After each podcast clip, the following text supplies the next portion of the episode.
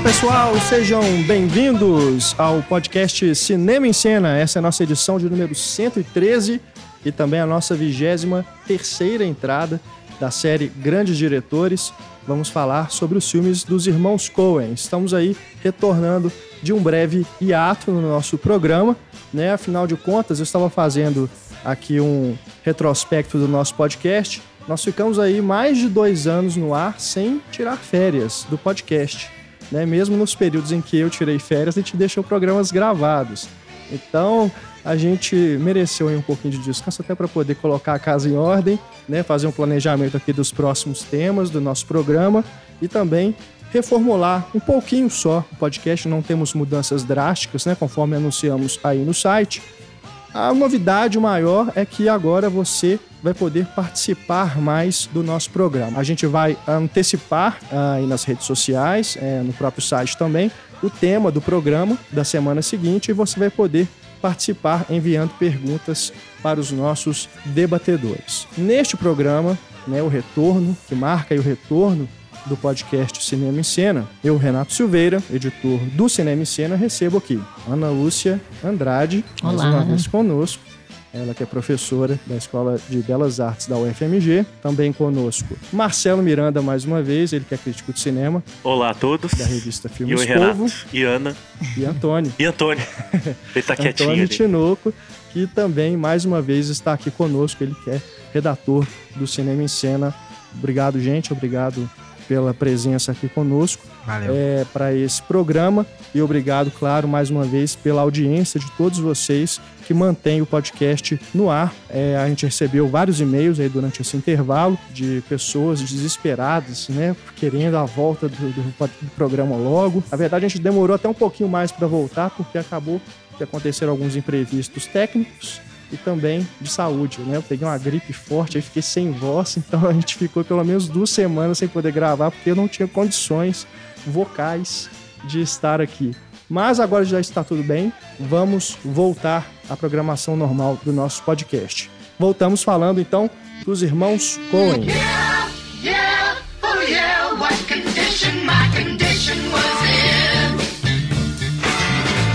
I woke up this morning with the sun shining in. Os irmãos Coen que começaram a carreira né, nos anos 80. Primeiro longa Gosto de Sangue, de 1984. Eles começaram, a, na verdade, em Hollywood, trabalhando com Sam Raimi. Né? O Joe Coen foi, trabalhou, na, foi assistente de montagem do clássico A Morte do Demônio, Evil Dead, do Sam Raimi. Então já tiveram aí um, um começo bem movimentado, né? Numa produção bem chamou muita atenção. No, no filme de estreia também já chamaram muita atenção, né? Foi um filme policial, um- praticamente um faroeste moderno, né? É, mas antes de a gente falar sobre cada filme, falar sobre a obra é, dos irmãos Coen, eu queria que a gente começasse o nosso programa dizendo aí em linhas gerais como é que a gente pode definir o estilo dos irmãos Coen. né? Eu vou passar a bola primeiro para Marcelo Miranda. É, Aspectos gerais, eu- né? Só para a gente É começar a aquecer aqui o nosso Sim. debate, né? Em linhas gerais, o que que a gente pode tirar aí é, de aspectos que definem o cinema dos Coen? Olha, eu é, acho que de imediato o que me vem à mente é uma questão um pouco temática, que eu acho que os Coen são, a, em duas palavras assim, eles resumem a tragédia do acaso, sabe? É, eu acho que não há filme deles em que o, o acaso não irrompa numa, em pequenas grandes catástrofes. Assim. É curioso, você citou A Morte do Demônio, né, o Evil Dead, é, porque é um filme que poderia ter sido feito por eles na juventude, É né? verdade. é. se a gente vivesse num universo paralelo.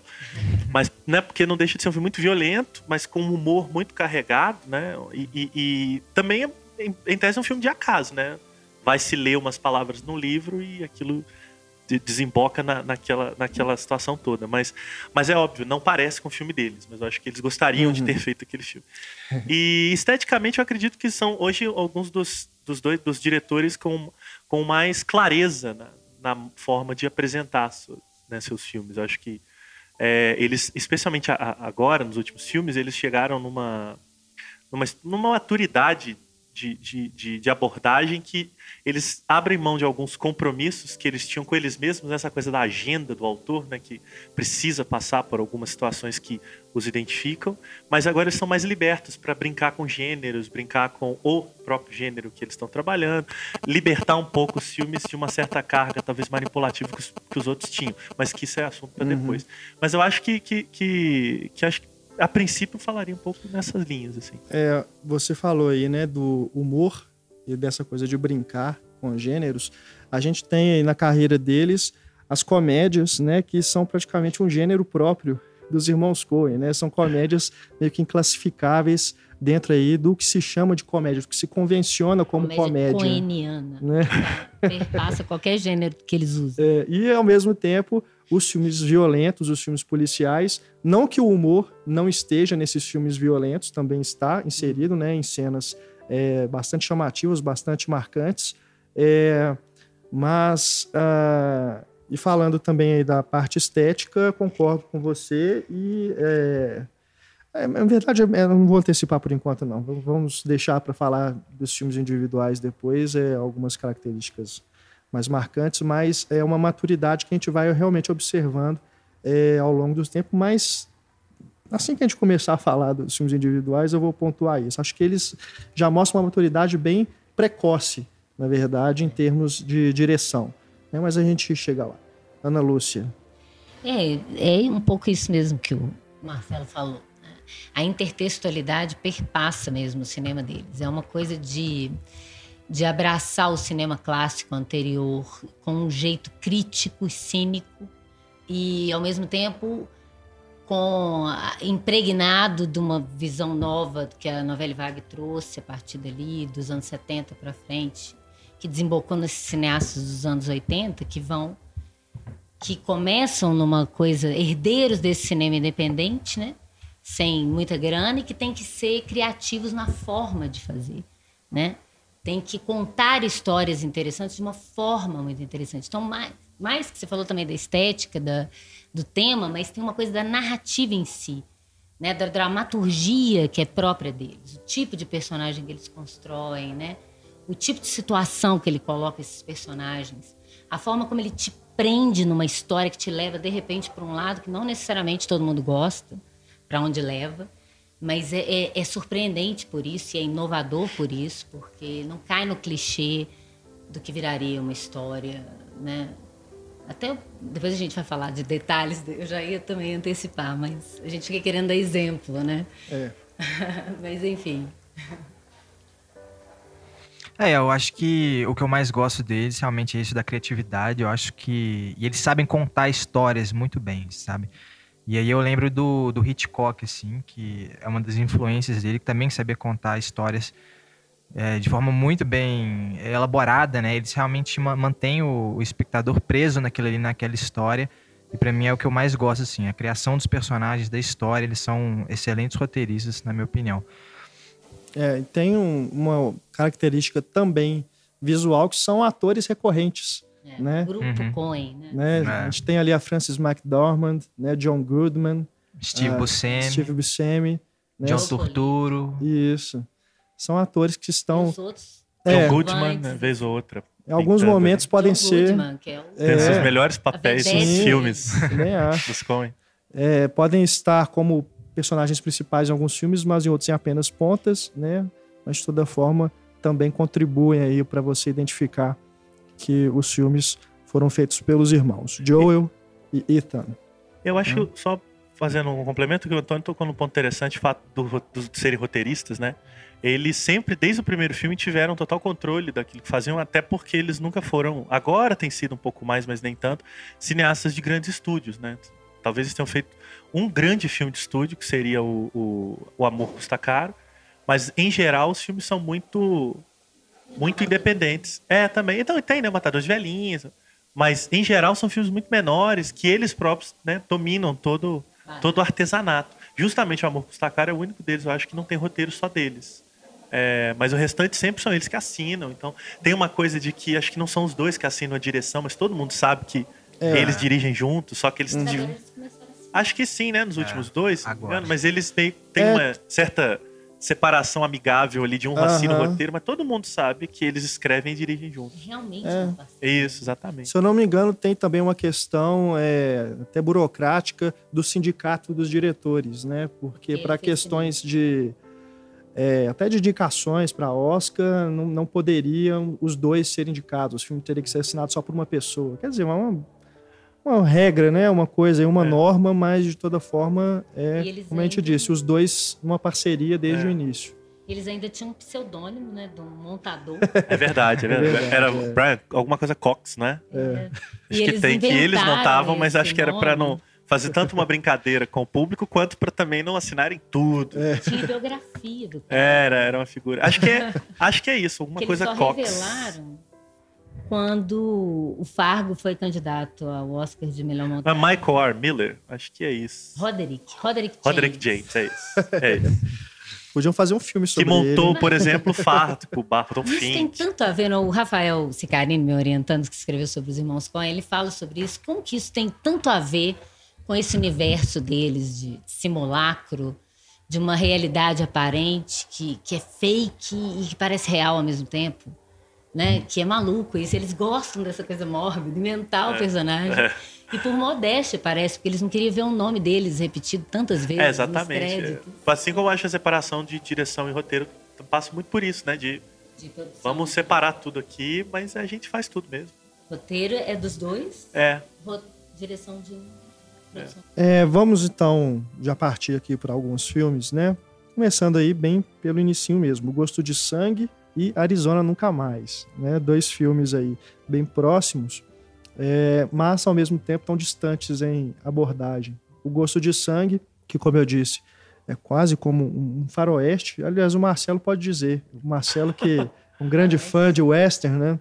Se você classifica ele como um faroeste mesmo ou algo aí Não, acho, próximo? que- acho que o- o- o- eles claramente estão dialogando com, com o gênero, né? Não à toa, em 2010 eles vão fazer Bravura Indômita. Exato. Mas eu acho que eles sempre dialogam com o gênero de alguma maneira. E como- mas como a Ana disse, né? Essa intertextualidade deles vai além. O Gosto de Sangue, para muito mais do que um faroeste urbano, é um filme noir, né? É um noir moderno, Lá né? no Texas. No Texas, exatamente. Quer dizer, um noir bang bang É. no Texas, independente em cores, né? Uhum. Então, assim, é, um- é um... é- no fim das contas, eu acho que os Coen fazem sempre anti alguma coisa, né? Um anti-noir, um anti-faroeste, um anti-filme de ação e tal. Eu não sei se é anti, eu não gosto muito desse Não, mas não anti-oposição, eu acho. Sim. Anti no sentido de pegar o gênero É e torcer. É. É uma releitura e uma, uma homenagem misturada com paródia, porque eles misturam o gênero. Sim, né? é verdade. Então ele leva para um outro lugar aquilo. É, eu acho que eles recriam, né? Talvez uma recriação. Porque a gente identifica os gêneros, né? Sim, sim. mas a gente, ao mesmo tempo, não consegue classificar exatamente como naquilo. Eu acho que esse é uma das- um dos baratos deles também. E eu acho que o Gosto de Sangue meio que, no primeiro filme, já é uma súmula, né? De tudo que eles vão É. fazer depois. É. quase uma carta de intenções, né? É, e é incrível como que o filme também já chama o que hoje talvez seja o filme mais famoso deles, né? Que é o Onde os Fracos Não Têm Vez, Uhum. né? Até pelo aquele começo com a narração, né? Tem tudo a ver, assim. É um filme que tá na mesma linha, são filmes irmãos. Tem uma completamente. estrutura que se- é, re- é reiterada de, em histórias diferentes, né? Essa coisa do narrador, que já te diz que uma coisa vai se ferrar lá na frente, É. que vai te preparando para tragédia e vai te surpreendendo ao mesmo tempo. Acho que a tragédia repentina, né? É. Ela vem. Acho que o, o, o corte do. Que é o Queime Depois de Ler, né? Que tem. o- a, a, a tragédia vem num, num corte de montagem absolutamente inesperado. Isso É. é, muito comum né, nos filmes. Em geral, sem, sem preparação, sem trilha Só sonora, sem. De repente, num corte, alguém leva um tiro na cara, ou então alguém cai de um despenhadeiro. ou- Enfim, e o isso pode acontecer com o protagonista, É. né, no meio do filme. É. Então aí também é uma herança Hitchcockiana, né? E quando É. você pensa que vai tudo bem, né? Meio É, exatamente, é isso. A coisa vai dar um ganho. E ao mesmo tempo o filme se mantém, os filmes, né, se mantêm na, na, na linha é, que a Ana também falou de, de, de- de- desse simulacro aí de que parece que é tudo normal, mas na verdade nada é. Né? E ao mesmo tempo é esquisito. É um universo muito particular, aqueles personagens. isso, é, estranhos. exatamente. A forma como a câmera- chega e apre- apresenta um personagem no meio da narrativa que, que é secundário, né? Eu lembro, do- só para citar um exemplo lá na frente, mas agora é importante. Tipo John Turturro no, no Lebowski, né? Que vem aquela câmera e de repente aquele personagem aparece do nada na história, né? E Né, já no- tá no meio. No Bravura Indômita, tem um momento em que aparece um, um cara no meio, assim, também, e, e dá uns conselhos pra eles e se retira, assim, sabe? Essas figuras no meio do oeste, sabe? Essas figuras do- dos Coen mesmo. É, eles só não são tão radicais igual o David Lynch, que bota uma figura numa esquisitíssima, numa pontica que nunca mais você vai ver. né? É, no próprio começo do filme, você meio que não tá entendendo o que tá acontecendo ali, né? Aquelas duas figuras no Gosto carro. de sangue que você se refere. É, no gosto de assim. sangue. É, elas estão conversando ali, você não sabe, pô, mas será que eles se conheceram agora? Ela pegou carona com ele? Não, mas aí no diálogo você vai reparando que, na verdade, eles já se conheciam há um tempo, né? Mas só depois você vai entender realmente qual que é a relação dos dois. É uma narrativa que conta com um espectador atento. É. Atento em construir junto à cena, que ele não vai te dar tudo mastigado. E que você já viu muitos filmes, então você pode montar as entrelinhas de algumas coisas. Eles não vão ficar. Eles trabalham muito, acho que essa ideia mesmo que você está falando de é, lidar com informações que já foram dadas, mas dentro do filme, não fora, né? E- Então, não, às a gente chega com é, e a gente também. chega com a, com a carroça andando, né? E vai se adequando àquele Porque se você Aquela já viu um noir, um derivado Aí. de noir, tem algumas coisas, e isso é importante para eles porque te conduz para essa pista errada. Porque você vai na fé de que ah, é uma coisa familiar. E ele te dá a volta, que é uma tendência que Humberto Eco mesmo fala sobre isso. Que essas obras de massa, elas têm que fazer isso, né? Elas vão numa, eles tentam inovar no seriado, naquilo que já é conhecido, porque você o espectador médio ele gosta da, da familiaridade, mas ele não quer que seja igual tudo. Tem que ter uma, uma, uma volta, tem que ter alguma coisa que te tire dessa mesmice, né? Dessa, senão é, é só imitação, só plágio. É, acho que o Fargo faz isso brilhantemente Brilhante. mesmo, né? Que é Uhum. começar como um drama familiar para desembocar num filme policial é esquisito. É, e ainda vem com aquele papo furado, É. que na época e até hoje ainda tem quem acredite.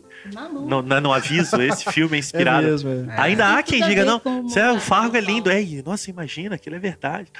Né? Que é uma grande trapaça dos dois que Montador engoliu. falso. Por, né? é, por 10 anos colou, assim, sabe? É, vários boatos também de gente que foi procurar a suposta mala com dinheiro, foi enterrada. Por aí, é. Muito boato. Então é curioso, e no Fargo eu acho que o Fargo é um gosto de sangue potencializado quase, né? Porque brinca com o noir, tem a questão do faroeste, tem a neve, né? Que é uma- um elemento É. muito estranho. Uhum. E, poxa, eu acho que Branco. branco, e quantos filmes, especialmente falando aí dos filmes americanos, que são capazes de colocar de protagonista uma mulher grávida, assim. E isso não ser uma questão do filme. Caipira, sem glamour, sem É, nada. e ela ser grávida não é um elemento do filme, mas ela está grávida e você Uhum. precisa lidar com isso. Essa mulher está grávida, muito meio grávida. E, e o que, que isso significa? Nada, na verdade. Mas você fica com aquela tensão. Mas dá esse, é, dá uma Exatamente, agonia dá, né? exatamente. Uma inquietação, é uma- né? E é uma loucura, tudo pode acontecer. É. né? E aquela mulher grávida. E no meio daquela violência toda, né? É. O uso que eles fazem do sangue na neve, enfim.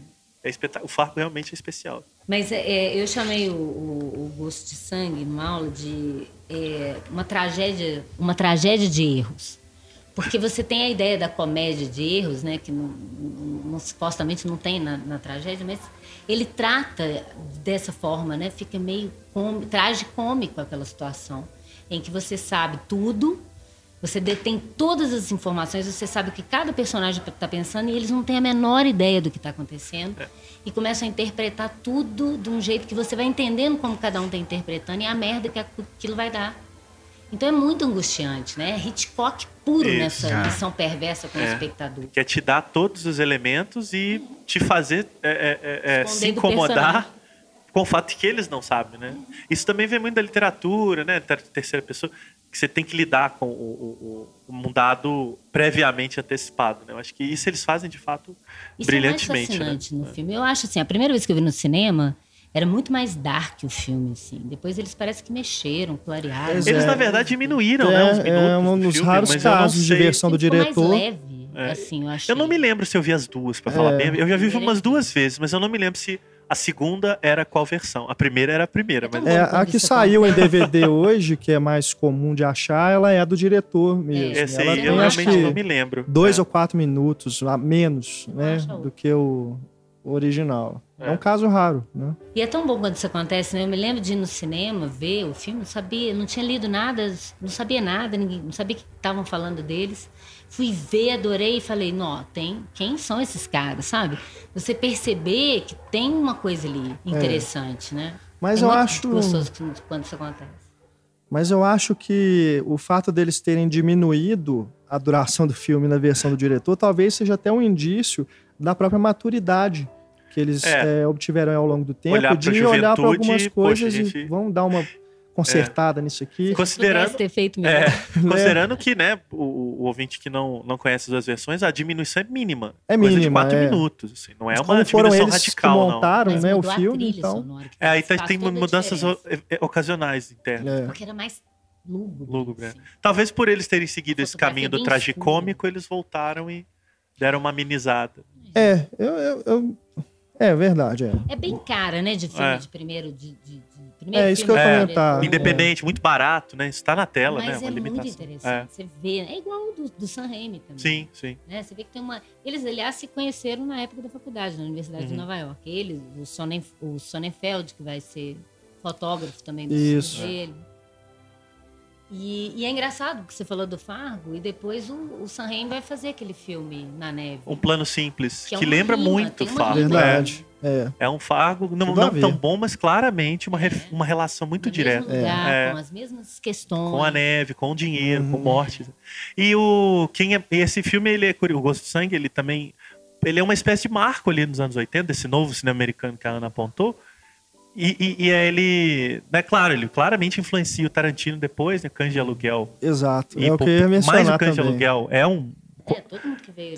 você É. tem, não, não dá pra negar que há uma base nos Coen. É, tem cenas ali que são tarantinescas, mas É. pré-Tarantino. pré-tarantinescas, na verdade. Elas se né? tornaram tarantinescas. A apresentação daquele bartender, né? É aquele Tarantino puro, É. até mesmo na, na direção, que a, a câmera vai acompanhando os pés dele em cima do balcão, né? Que ele Ah, vai lá é. falar com Isso. mim, depois volta. Aí É, depois a Tarantino- câmera vai, sobe em cima do balcão. e- Claramente Ele bebeu. muito a forma. Né? É, Uma coisa exato. Muito metalinguagem. Ele uma bebeu linguagem, muito na. Que é muito da novela Vague. É, exatamente. E então o Tarantino bebeu claramente. E o William Friedkin, né? O, o grande. O William Friedkin, ele recentemente em, em entrevista disse que o filme favorito dele dos Coen. Porque muita gente relacionava o Killer Joe a um filme dos Coen, parecia, né? É, ainda que haja diferenças, todo esse acaso, essa tragédia, essa catástrofe. E aí ele, e aí ele disse: Ah, o filme dos Coen que eu mais gosto é o Gosto de Sangue. Disparado, sempre foi. Que de fato é o que mais se assemelha ali um pouco ao Killer Joe. E curiosamente, é um filme que, Gosto de Sangue, eu acredito que bebe na fonte do próprio William Friedkin dos anos 70. Ah. Né? Então, quer dizer, o, o William Friedkin indica como filme favorito que estão relacionando ele um filme que foi feito relacionado a ele. Então, acho que isso os Coen É. também, essa intertextualidade dos Coen está presente um pouco nessa, nesse namoro entre cineastas de épocas É diferentes. muito Aham. dessa geração, né? Até é, que, que nasce no- mais ou menos no cinema independente, que não é mais de grande estúdio, né? O próprio Scorsese e por aí vai. Claro que os Coen é depois, mas os Coen vão ser é, a mistura de estudo que veio para trás, né? Do, de Hitchcock, Nicholas Ray e e até chegar nesses independentes, Cassavetes, o próprio, próprio Kubrick, que é uma referência também importante Ah. para eles. É, lá, o primeiro Welles. Kubrick, né? que, né, Todo aquele independente, né? Filmes de assalto e é. tal. É. O Wells, com certeza. E essa coisa formal que eu acho que interessa muito a eles, né? De uma construção. Tanto é que eles falam, todas as entrevistas que eu li, tudo que eu achei na, de, de- em literatura, em site, todo mundo falando que é, é- é difícil mexer num set deles. Que depois que eles montam um set, assim, de, os atores não têm muita liberdade depois que já decidiu como é que vai filmar é, plasticamente o enquadramento, né? Ele pode improvisar até o ensaio, depois é, é tudo muito tem storyboard para tudo, né? Eles igual o Hitchcock, eles planejavam um filme na cabeça. Uma coisa Muito meio obsessiva, né? É, de- mas isso é bem evidente, né, na tela, eu acho. Né? É. Quando você vê os filmes, é, pré-produção, né? a gente não consegue. Disso, é uma delícia É. filme assim, mesmo que a história não seja muito legal, né? Às vezes. É. muito bem contado, ou sei lá, não agrade muitas pessoas, ainda assim a forma se torna muito É, interessante. e, e a gente não consegue imaginar que aqueles planos pudessem ser feitos de outra maneira, né? Acho que É. essa é a grande, grande coisa dos formalistas, né? Falei, não, isso aqui só podia ter sido assim. Não A gente repara jeito. isso também no roteiro, né? Que os diálogos são estilizados, né? Tem aquelas frases de efeito, né? Alguns, alguns momentos. E tem um tempo que eu acho também É. muito próprio deles, que é o tempo. É, o tempo do plano, né? Às vezes um personagem fala, responde e o plano não, não termina. É, Eles ficam em silêncio, ou entra um terceiro pra falar uma coisa de cinco segundos depois. Então, isso dá ao filme uma, um tempo que difere um pouco da narrativa mais tradicional, mais clássica, e te coloca dentro de um universo que não é exatamente aquele universo que você espera que seja de um filme aparentemente realista, né? Quando, na verdade, eles não são nada realistas, olhando a ferro e fogo, assim. Não é tão esquisito assim, É. a ponto das pessoas se perderem, Sim, né? sim, exatamente. O tempo causa um estranhamento, mas não uma. Acho que não uma. É. uma, uma estranheza. O estranhamento de, pô, mas que horas que eles É. vão sair dessa situação? assim, né? Não, que, que, que ele vai dizer agora? E não vem nada. assim. eu tenho até a impressão de que no Barton Fink eles fazem um comentário com essa coisa do realismo, porque o Barton Fink, o personagem né, do John Turturro, ele é um diretor de teatro e está acostumado a fazer um tipo de peça que é bem o homem comum, né? Aquela coisa de estar próxima das pessoas, Isso. né? E aí ele vai para Hollywood fazer um filme sobre luta livre, né? Uma, coisa- um filme B, né? Uma coisa horrorosa. É. E aí o grande dilema, né? De como que ele vai trabalhar em cima disso durante o filme todo. É, acho que o o filme próximo ele toca nessa coisa de realidade, É. de simulacro. tem toda essa É, coisa da tem a figura do John metalinguagem, Goodman né? ali que claramente É. incorpora as, as indefinições do, do escritor, né? É. assim. É, um fantasma. Uma loucura. Eu Esse quero- filme, lembrando É. rápido, foi o filme dele que eles ganharam a Palma de Ouro. Exato, exato. E já a coisa do quadro, que o quadro se torna real, né? Aham. É, não, eu puxei o filme, mas É. na verdade eu quero dar um destaque. A gente já empolgou. né, Tá fazer um, um, um recorte nele daqui a pouquinho. Antes, vamos só aqui com a primeira pergunta que a gente recebeu dos nossos ouvintes. A gente começa aqui com o João Pedro Gibrando Carmo. Ele diz o seguinte: O que sempre me fascinou nos Coen é como eles fazem bem os dois gêneros em que transitam, as comédias mais escrachadas e os dramas mais intimistas. Dramas intimistas a gente não chegou a falar aqui, né? É, eu, eu, eu não sei exatamente o que eu chamo de drama intimista, mas eu acho que talvez eu entenda o que ele tá também. dizendo. Mas, mas é. Quais desses gêneros que eles trabalham vocês acham que eles exploram melhor? E qual desses gêneros vocês particularmente mais gostam? Acho que é mais ou menos o que a gente falou aqui no início, né? Não há um único. E, Um e é um amálgama para criar uma terceira via meio indefinida, né? Vocês preferem assim, a comédia ao, Eu- ao- ao policial? Eu, acho que Vocês a ficam mais comédia ansiosos para ver um dos dois? Eu, em geral, acho que os. Wilder, é, A comédia, o cinismo, sempre vai permear de algum modo, mesmo que não seja É. uma comédia inteira, né? Então, não sei, tem pitadas de É. vários gêneros. Eu acho que como alguns cineastas, né, como Lynch, talvez, Almodóvar, né, até cineastas que a gente já falou aqui, é, os Coen, eles, o, o gênero dos Coen é os Coen. Eu acho que não, É. não sei se dá pra Exato, dizer que eles é. têm um gênero, mesmo quando eles fazem um filme. De gênero. Mistura. Uhum. É a É. geleia geral que vira a característica É. maior dele. Talvez É. Bravura Indômita seja um filme tão faroeste por ser efetivamente um faroeste ambientado ali, refilmagem de um conhecido e tal. Mas mesmo ele é um drama familiar, é um filme de erros e acertos, é um filme esquisito em vários aspectos. Mas eu acho. E Fargo é um policial, mas não é um policial, né? Então eu acho que essa coisa. Agora, é- é- é, elementos é. do gênero. e, e- mas- eu, ficar, eu, eu pediria que ele te escrevesse depois e dissesse com um drama intimista das coisas, porque eu fiquei realmente intrigado. Deixa nos comentários aí Isso, pra por gente, favor, João. Gibran. E, o- João e o. Antônio? O Antônio tem alguma preferência do, dos filmes Não, eu, dele? eu concordo tipo com de gênero? Eu concordo com o pessoal, assim. Acho que eles, eles fazem muito bem ambos, né? Acho que talvez os mais. Ele, os filmes mais sérios deles são mais interessantes, assim. Essa parte do. Onde os Fracos Não Tem Vez, o Inside Llewyn Davis, são filmes que me atraem mais. Mas têm comédias ótimas. O Grande Lebowski, que a gente vai É. falar ainda. Então, pra mim, eu não tenho preferência, não. É, eu, Ah, nesse sentido, sim. É. É, eles são mais rasgados, De é. comédia, Aham. eu não tinha pensado dessa forma. Não, é porque, Aham. na verdade, é, eu acho que há alguns que, é claro, um gênero se so- é, né, um gênero se- aparece muito mais, né? Se sobrepõe aos outros. Acho que citou o Grande Lebowski, né? Eu, né, eu já falei do Bravura Indômita, mas eu, mas eu acho que nenhum deles é 100% aquele gênero, É. né? Acho que Eles estão sempre trafegando, mesmo quando algum é mais rasgado. Lembrei aqui do Matadores de Velhinha, que em tese é uma comédia, mas é, ao mesmo tempo é um, é um filme de, de assalto, né? É. Então, cabe tudo ali. É, talvez o ajuste final, Ajuste seja final. um noir mesmo, assim. Um Filme de policial. máfia, né? Uma de coisa- gangster, né? É, de gangster, na verdade, né? Que é bem calcado naquela figura que vai original de máfia e o noir. Né? Mas assim, também é isso, é, é misturado, noir com policial, com, com poderoso chefão, com... Ah. Ele vem depois de tudo que já foi feito. É isso, é uma releitura. Ele vê tudo que já foi feito, passa por aquilo e cria uma coisa dele a partir de todas É. aquelas influências. É um maneirismo, né? Uma coisa que o Brian De Palma, por exemplo, também é brilhante. É. Que é pegar essa, isso que a Ana falou. É o cineasta que chega depois, né? O, o artista, né? Vamos ampliar. Chega Sim, sim. depois, diante de um mundo que já fez tudo. E aí, o que, que me resta? Ah, me resta pegar esse tudo e reconfigurar.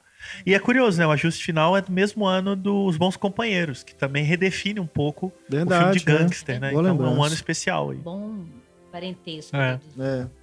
É, é eu, eu só para arrematar aqui a resposta da pergunta do João, eu particularmente também não tenho uma preferência assim. Acho que sempre que tem um filme novo dos irmãos Coen para estrear, a minha ansiedade ela é grande, independente se é policial, se é drama, se é comédia.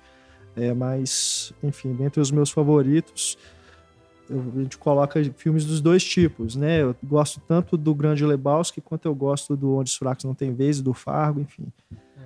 Mas é, falando, então, né, continuando aqui, a gente não, não falou do Arizona Nunca Mais. Vocês querem. é um- É um filme que passou até recentemente na sessão da tarde, né? Porque tem bem esse clima, né? É, eu acho que é o filme dos Coen mais fácil no sentido desse, de ser É. ele realmente ser muito, muito aberto, né? Ele, é difícil desagradar, né? É um filme realmente muito, Não, muito, afe- muito afetuoso e muito carismático, É. digamos assim. Engana-se quem acha que é. É. um projeto de encomenda, porque é algo que eles quiseram fazer mesmo. Sim, é né? segundo filme, né? Eles nem tinham, Eu acho acho, que eles a narrativa muito legal, assim. Mesmo que a história não seja, mas o jeito como ele conta, né? Desde o início, aquele prólogo, rapidamente ele te passa a história daquele casal, te compra aquilo. É. Você compra aqueles personagens, aquela situação absurda, muito rapidamente. Eles têm uma, uma- uma- um talento para te pegar, mesmo numa bobagem, porque assim, é, é uma bobagem, assim, né? O filme. No sentido, não tô acabando com o filme, tô falando que não é igual aos outros filmes que tentam ter um tom mais, né, onde os fracos não têm vez, que você vê que tem um- uma coisa pungente ali. Não, tem um comentário, né? assim, É. Em geral. Não é uma tese, mas é um Mas é comentário. né? divertido, É, e é é. brincando Bem com bacana. o cinema, com a narrativa, com essa coisa rápida que o filme exige, que a história exige. Nossa, os atores parecem que estavam se divertindo É. horrores. O Nicolas Cage, seus áureos tempos, é. né? 87. É. Quando ele ainda era um ator, né? Ele Muito- O. Nicolas Quando Cage, ele, não, ele ainda, parece que quando ele ele- ainda não era o Nicolas Cage. Ele era, só, ele era um É ator. é. O Nicolas Cage parece que ele se diverte em qualquer filme que ele faz. né? Ah, mas eu gosto dele. ah, eu também, sou fã. é. Agora, o Arizona Nunca Mais eu acho que é muito. E ele é uma espécie de retrato também daquela, da, dessa sociedade que os Coen vão abordar ao longo da, dos comum. outros filmes, né? Que essa- essas figuras do cotidiano, né? A figura que eles, eles né, no roteiro deles, pincelam ali da realidade para jogar num, num liquidificador de coisas. assim. Que eles ridicularizam com carinho. É. Né? Às Não vezes, no menos carinho É, alguns filmes, né? Às vezes os filmes dos Coen que eu tenho alguns problemas são os que eles parecem dar muita importância às piores facetas dos personagens. Aí eu acho que eles caem numa caricatura um pouco do mal.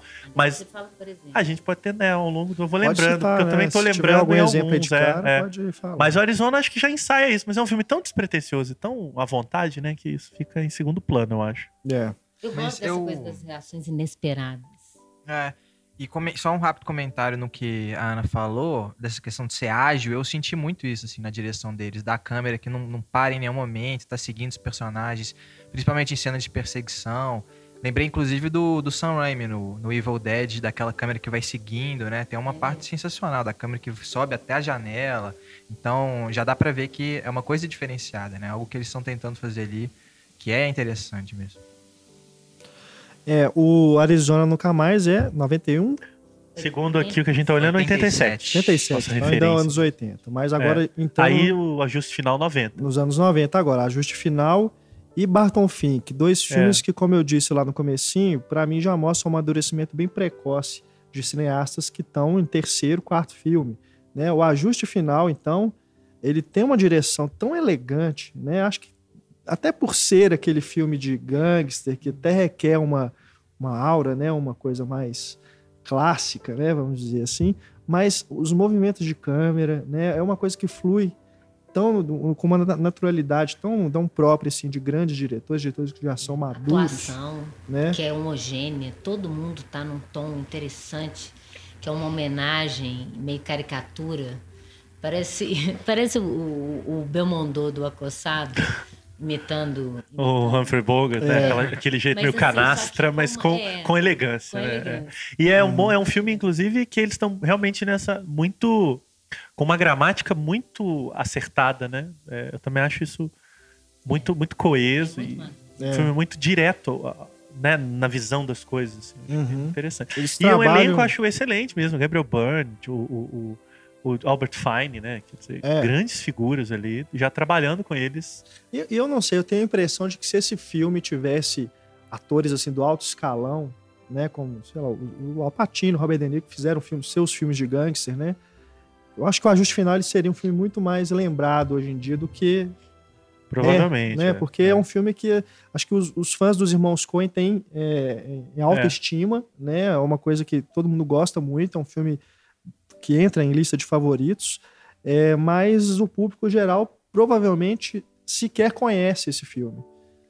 Né? É até diferente do que a porque não foi falou. relançado, não, É. não tem, é difícil até de você achar, acho que não, não tem Blu-ray, por exemplo, agora, né? um formato mais É, ele é tá na moda. Então, E é, você citou é isso, uma eu lembrei de um dos bons companheiros, né? Que é mais lembrado tanto por Pois ser é. Scorsese, já no- na sua maturidade, né? Aqui a gente tá, a gente tá falando do terceiro filme de, um- de uma Uhum. dupla de jovens cineastas, né? E lá tinha lá o Robert De Niro, De Niro, o Joey Pesci, né? é. Já tinha um elenco estelar que era, enfim, característico do Scorsese já Uhum. desde então. Mas o, o- o ajuste final, de fato, acho que fica como, como dever de casa, né? É. Assim, o filme a ser relembrado mesmo. E o Albert Finney como o, o Dom, né? O- um dos chefes ali da, da, da máfia, né? Tem uma cena que tem um ataque na casa dele que é formidável, né? Que chegam os capangas lá, ele tá na cama dele e, nossa, é, a, a sequência toda, né? Até como ela, ela termina é, é algo, assim, arrebatador mesmo do ponto de vista visual. E esse filme já tem fotografia do Sonnenfeld, que a Ana citou. E eu, eu tô falando isso porque eu tô olhando aqui no- na revista que a gente tá usando de referência para tentar ver qual é o primeiro filme que eles começam a trabalhar com o grande fotógrafo deles, que é o Roger Dickens, né? É Sim. a partir do Barton É o Fink. Barton Fink, O que é o grande nome Roger que, Dickens. que é né? o nome, é o grande nome que, que, enfim, dá uma, uma aura e um, um visual para os filmes dos Coen como É. até hoje, né? Continua Uhum. aí. É, eu digo injustiçado porque ele sempre é indicado ao Oscar e nunca ganha. Mas é um diretor fantástico, de fotografia fantástico. Agora, talvez o filme não tenha sido muito sucesso, o ajuste final, porque eu acho que ele, ele compactua muito com o espectador que já conheça muito o referencial desse tipo de filme. Porque ele conta o filme todo nas entrelinhas, assim. Ele não explica as coisas. Você De novo, você tem que completar. Igual aquele início do, do que a gente estava falando do Ghost de Sangue. Você tem que entender aquelas relações. Eu gosto disso, sabe? Ele te dá é, pinceladas da- da- daquele personagem e você constrói o que, que é aquela relação dele com o Robert Finney, por que, que eles agem daquele jeito, o que, que é a relação dele com a Márcia, Márcia Gay Gay Harden. Harden. Aham. Né? Eu acho muito, muito interessante isso, porque ele te deixa participar, entre aspas, né? Daquela, da construção daquela história. Se você não embarcar nisso, realmente você não gosta. É, e é isso, né? é uma história que já, já o filme já começa com ela em andamento, né? Isso é uma coisa muito, muito estimulante, na verdade. Você tem que completar as lacunas. É. Sim. O Barton Fink já vai criar essa figura solitária, do solitário, né? Acho que é o primeiro filme deles em que você tem uma figura, né, da, o, o- o exilado, que precisa É. cumprir uma missão e, claro, não vai conseguir com tanta Talvez seja o filme mais facilidade. difícil, assim, para o É. grande público. Sim, é um filme Sim, muito, sim. muito elaborado também, né? E um Sim, filme amplo. sobre filme, sobre filme, sobre história, sobre. E que eu acho incrível, na verdade, mas é isso, é exatamente. Ele vai se adentrando, né? É. de, de, de, Metalinguagem. de, né? de fato muito, Sim. muito árido. É, Você não sabe o que é real, o que é imaginação. É. Ele Não, não delimita essa fronteira. Você tem que tentar achar o que você quiser. é, E aí, se você se perder, você tende também a não gostar do filme. Mas eu, particularmente, acho um barato. É, Mas a Como- primeira vez que eu vi ele não me pegou tanto. eu acho Ele não causa um. É, ele, ele, ele causa um. Depois que eu fui vendo de novo, eu fui é um entendendo. filme a estranho proposta. mesmo, né? E eu acho que aí, e, e é engraçado, esses pri- essa primeira fase, essa primeira fase deles vai construindo, né, várias camadas que vão sendo acumuladas nos filmes seguintes. Aí, acho que a grandeza é como eles depois vão pegando todas essas camadas e fazendo filmes cada vez mais claros, Vira- ao mesmo tempo complexos, né? Começam a ficar intratextuais. É. Se autocitar. Citar, exatamente. Inclusive, seja em filmes mais é, avacalhados, né, como é o caso do Matador de Velhinha ou, ou do ou do Quem Depois de Ler, Depois- mas e em filmes mais soturnos como Fracos Não TV. Tá tudo lá, mas que eles experimentaram nesses primeiros 5, 10 anos de trabalho. Né? É. E temos uma pergunta aqui do nosso ouvinte Gustavo Toledo, aproveitando que a gente está falando do Barton Fink. Os filmes dos irmãos Coen são repletos de metáforas visuais. A que mais me, me intriga é o papel de parede descolando no quarto do hotel em Barton Fink. O que ela significa para vocês? Olha, interpretar essas É. coisas eu, eu evito, porque eu acho que. É, a Ana tá olhando o trabalho do Rafael, talvez. Mas eu acho, eu sempre evito porque eu sempre acho uma pena que se esgote elementos É. ricos dos filmes, né? Então, Aham. nada mais é, ingrato do, do que tentar é, absolutizar um elemento de É. narrativa. Mas nesse caso aí, eu acho que tem muito, um pouco a ver, né, relativamente, acha, com a própria desa- desagregação total, de- de- indefinição daquela figura, né? O, É, Daquele é, é, o papel caído não é muito longe disso, na verdade, né? E É. pesadelo criativo É. que ele começa a entrar, né? Eu- o Rafael falou um pouco sobre isso. Era uma, era uma coisa meio legal, assim, mas eu não vou conseguir achar agora no meio. Tem um- Mas, a ideia, nem os diretores gostam disso. Sim, sim, isso não é, não é legal É, mesmo. né? Ah, Nenhum é. gosta. Esgota, porque você esgota a, a coisa que a arte um mais fascinante tem que é ela ser, né? Assim, as coisas. Tem, se tem diretor que gosta de ser- explicar, né? Mas, Mas em geral, os que gostam de explicar não fazem boas relações. Mas olha só, quando é para ser aquilo, que é, é preciso você entender que é aquilo para a história, vai ser explicado. Se não é explicado, é para cada um pensar o que quiser. E às É. vezes não, assim. e às vezes é explicado e nem deveria, né? Em alguns É, casos. aí estraga, porque você É. já entendeu É. e estraga. É, na verdade, são elementos, né? Eu acho que, inclusive, sim, por sim. exemplo, pegando o exemplo do leitor, é, é um elemento de um todo muito grande. Então, é, acho que não dá também, especialmente num filme como Barton Fink, que a gente descolhe os elementos daquilo tudo. Então, tan- o papel caído é tão importante quanto qualquer outro elemento que o Sim. filme levanta. É, e aquele calor, aquela. Se você for marcando o processo de angústia dele, de, de crise criativa, de, de loucura, né? De delírio. Né? Tanto é que ele- eles têm mania de fazer isso no subtítulo, né? Chama Delírios de Hollywood. Delírios de É Hollywood. pra- É pra dar uma pista, igual Cidade dos Sonhos. Oh, né? Do- é. Dá uma pista, né? É pro espectador falar, olha. Tem delírio e é em Hollywood. delírio, entendeu? É. É um O Não, que, ou e- seja, eles fazem no título o que não é legal de fazer, que é colocar numa caixinha Exato. aquilo Tá tudo que está sendo feito. é. E é isso. Então, o papel descolando, assim como o suor, a mosca, tudo isso parece um tormento a mais que se materializa no cenário, como uma coisa expressionista, né? Que o cenário reflete um pouco da, da, da angústia que vai dentro do personagem. Então, ele acaba fazendo isso, né? Tudo começa a refletir. Uhum. Aquele hotel, né? Tudo vira uma materialização daquela agonia. É. E tem uma coisa legal também, que quando você tá mais ou menos, né, já criando ali o que que é aquilo, o que que tá acontecendo, você acha que é só com ele, aí chega o John Goodman e fala, ah, isso acontece aqui também. Exatamente. E eu, eu recomendaria uma sessão dupla desse filme com um filme contemporâneo da época lá, que é o Mistérios e Paixões, do David Cronenberg. ah, sim, Que adapta ao Moço verdade. E que também é um filme poderia ser chamado de delírios de alguma coisa. assim. É, Mas eu acho que são dois filmes de dar nó é, Hum. em relativo a escritores e, é. e essas figuras estranhas. E é um filme também pouquíssimo visto do Cronenberg. E eu lembro muito de Eraserhead também, do, do David Lynch. Principalmente É. na, na própria aparência do personagem cabelo, principal. né? É, do cabelo, lembro. assim. Eu lembro muito. Mas é. Em relação ao papel de parede, eu, eu vejo muito assim como uma coisa cerebral. Não sei se vocês perceberam isso também. Quando o papel tá descascando, como se fosse aquilo fosse o interior da mente, assim, do Barton É, Fink, né? também dá pra você levar pra esse lado, né? É. Até, que- até mesmo a questão da artificialidade que representa um ambiente, é. papel de parede, né? É, e eu acho interessante, assim, essa, essa angústia dele tá sendo retratada, porque ele fala no filme que a angústia possibilita a criação da obra de arte, né? A obra de arte nasce do sofrimento, da dor.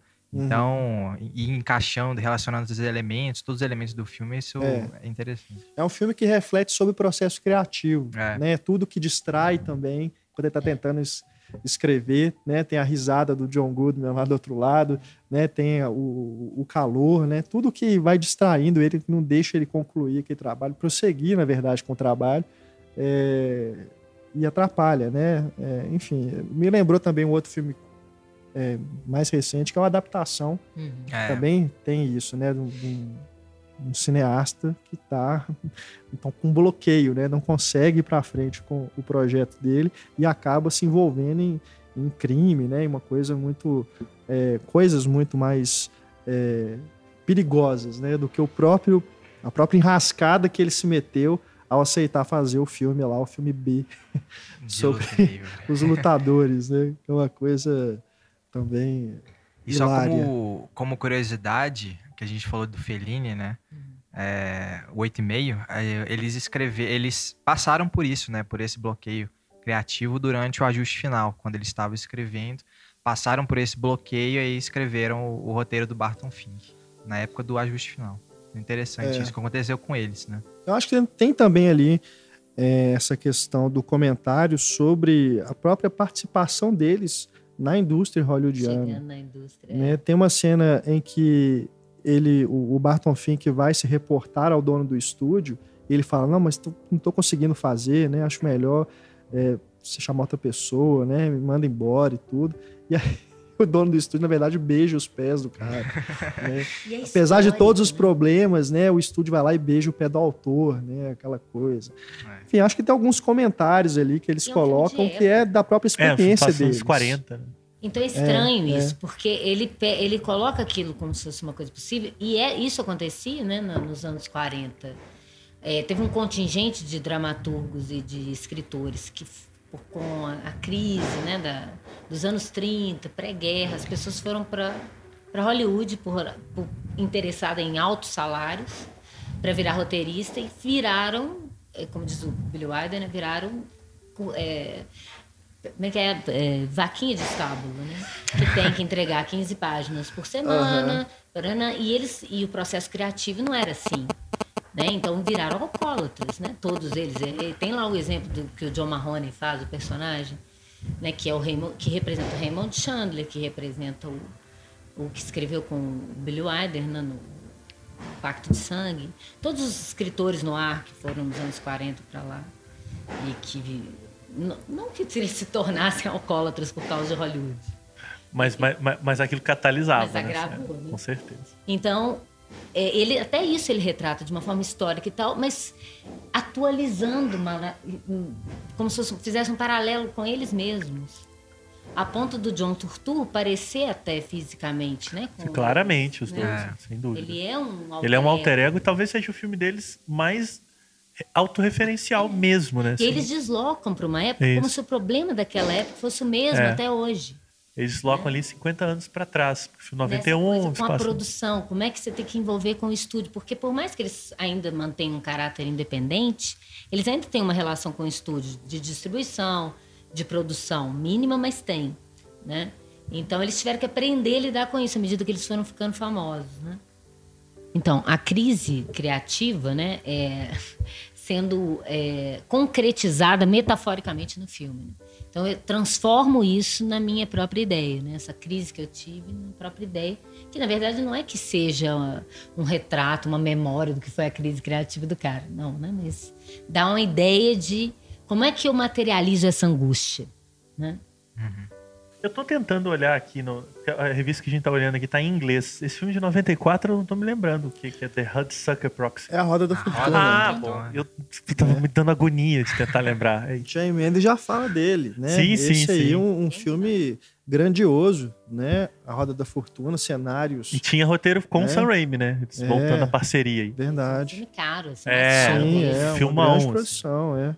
E perdeu em bilheteria, apesar do- de terem, terem gostado do filme, né? Uhum. E ele é bem curioso pelo fato de ser. é, de remeter ao cinema do Frank Capra, Aham. que era um cara otimista, né? E tudo. e os irmãos Coen fazendo isso, né? É a releitura, é, dar o- é, é Mais um anti, né? Que o É, Marcelo o anti falou. que não é anti, como a Ana também frisou, mas que é, que é isso, né? Quer dizer, é pegar, se apropriar Do da gênero e, moeda. E, e, e reler de uma maneira meio invertida sem sair dele, né? Então, É. É o outro lado da moeda. é, é, exatamente. Porque você usa. O Billy Wilder falava isso. O, o- interessante de usar o clichê é se apropriar dele e dar a volta, né? Porque senão você cai só no clichê. Então eles, eles fazem isso muito bem. Então é, é muito interessante. Eu queria ver o, o Frank Capra vendo um filme dele, pessimista, anticapitalista, né? Mas vocês curtem o Roda da Fortuna? Que Eu também é adoro. um filme. É um filme que eu, olha, eu me lembro ficou- muito pouco, porque eu vi, digamos É. assim, nos meus Eu áureos tempos de. VHS. Ele ficou meio Eu pra E esse trás. eu nunca né? revi. Eu nunca revi. Também Fez não. tanta, tanta referência, né? Se meu apartamento falasse. do É, eu me lembro bem do Tim Robbins do no filme. Vidor, desde assim vários, mas tem- parece que eles viram vários filmes, falaram, vamos construir Metrópolis. Tem um momento que lembra o Metrópolis do Fritz Lang, os funcionários todos batendo ponto e pananã, maquinados verdade. assim. E, e aquele, aquele jeito de uma, uma gozação, aquele jeito de interpretar, de falar rápido dos anos 30, né? E é, até a carica... os atores estão muito ca- caricaturais, mais do que o normal, e é proposital isso, né? E, E é curioso é olhando. cheio de referência. É, Expression Sturges, Frank Capra, Lubitsch. E é o terceiro Eu filme seguido deles de época, né? Tinha alguma coisa É aí mesmo. É. co- coçando neles, né? É. Justo Final, Barton. Fink e o Na Roda da eles têm Fortuna. um, um tesão por esses É. filmes de, de grande estúdio que não existe mais. Em tentar recriar uma áurea que não existe mais. E fica estranho você fazer isso hoje. É. Quando você vê isso nos anos 40, é tudo bem, mas quando você vê. Eu acho que os Coen é têm uma característica. Os filmes de época deles, a Ana começou a falar disso agora ao, ao se referir ao Barton Fink, mas acho que é isso. É, eles se ambientam na época específica, mas eles são claramente filmes da sua época, né? É. Então, é um filme que se passa nos anos 50, nos anos 40, mas ele se parece com um filme dos anos 90, assim, né? Uhum. Eles não tentam, eles, re- eles não recriam exatamente a época no sentido Exato. histórico, eles não fazem a troca do Clint Eastwood, por exemplo, que parece um filme dos anos 40. Né? Eles só ambientam tudo aquilo que eles poderiam ter ambientado no tempo presente. Mas acho que por interesse mil, eles resolvem ambientar na, naquilo, talvez pelo que a Ana disse, para deslocar a ação no tempo, mas não mudar o, o- espaço, digamos assim, né? as intenções. Então sempre acho curioso, assim, é, filmes deles que se passam no passado, mas que não tem nada ali de passado, só tem de presente, na verdade. É. E fica temporal, fica uma coisa É. de áurea cinematográfica. Completamente. Tipo o homem que não estava lá. Exato. Fica um negócio meio. Né? É nos anos 40. É preto e branco. Tem a fotografia de filme no ar. É. Mas, né, tem essa coisa. É tanto eu acho isso que, né, que a gente, em geral, não tende a vincular os Coen a cineastas de filmes de época, por exemplo. E o Homem que Não. Estava Lá, Ana lembrou muito bem. Eu nem me lembrava que era anos 40. E aí, de fato, final dos anos 40, né? É, o próprio Barton Fink, né? Que, que é um Uhum. filme que brinca com a Hollywood dos anos 40, mas a gente não tem isso na memória, assim. Ah, não, é um filme de época. Não é, ou pelo menos não é a primeira coisa que vem na memória, né? É. A gente, às vezes, até... Isso vem depois, mas... É. Porque eu acho que é um pouco isso, né? Eles se vinculam a um cinema do seu tempo, buscando lá atrás, e acho até uma piscada de olho com essa intertextualidade. Não, olha, eu estou fazendo, me alimentando dessa época, mas estou dirigindo hoje. E tem uma coisa propositalmente fake na encenação, eu acho. Igual a Roda da Fortuna tem isso muito claro. Qual outro que você falou aí agora? O homem que não estava lá. O Homem que Não Estava Lá. Estava Lá. Como se os personagens estivessem imitando Isso, é. um personagem. Mas assim, não é o personagem. É, o ator parece que tem essa indicação. Olha, o seu personagem está imitando um personagem dos anos 40. É. Como se tivesse aquela coisa do imaginário cinematográfico. Isso, tá, acho que é muito é, forte isso na é cultura carregado americana. para a interpretação né, assim, do ator. Né? Você vai interpretar como um imitador. Que é o que- exemplo que você deu do Jean Paul Belmondo no Acossado. Né? É. Assim, você vai tentar ser o que você não é, É. mas tem que parecer que é. É. É. E essa coisa do imaginário mesmo, né? Que, que, que parece que os americanos têm isso na cultura, de viver nesse imaginário do cinema, que o cinema mesmo criou. Né? Então, eu- isso fica muito claro no Homem que Não Estava Lá. Como ele, ele quer ser um personagem lá Humphrey Bogart e é um loser. Uhum. né? Ele não É. tem a vocação, né? Tem, não- é aquilo é imaginário. A vida real é o pior. Tem mais uma participação do ouvinte, Sérgio Eduardo, falando aqui sobre o que a gente está comentando sobre as interpretações, né, as escolhas de elenco e tudo. Ele diz aqui, ó, percebe-se que há dois tipos de escolha no elenco dos filmes dos irmãos Coen. Os atores recorrentes, aí tem Steve Buscemi, John Goodman, John Turturro, Francis McDormand, J.K. Simons, John Polito. E ele diz aqui, esses atores combinam com o humor e o estilo de trabalho da dupla e são facilmente moldáveis aos seus respectivos personagens. E tem também os atores que só fizeram um ou no máximo dois filmes de parceria, cujos papéis são perfeitos, como que escritos especialmente para eles, como é o caso de John Malkovich e Brad Pitt em Quem Depois de Ler, Billy Bob Thornton em O Homem que Não Estava Lá, Tim Robbins, Nicolas Cage, Willie H. Macy e o próprio Javier Bardem. Javier Bardem do Onde os Fracos Não Tem Vez, né?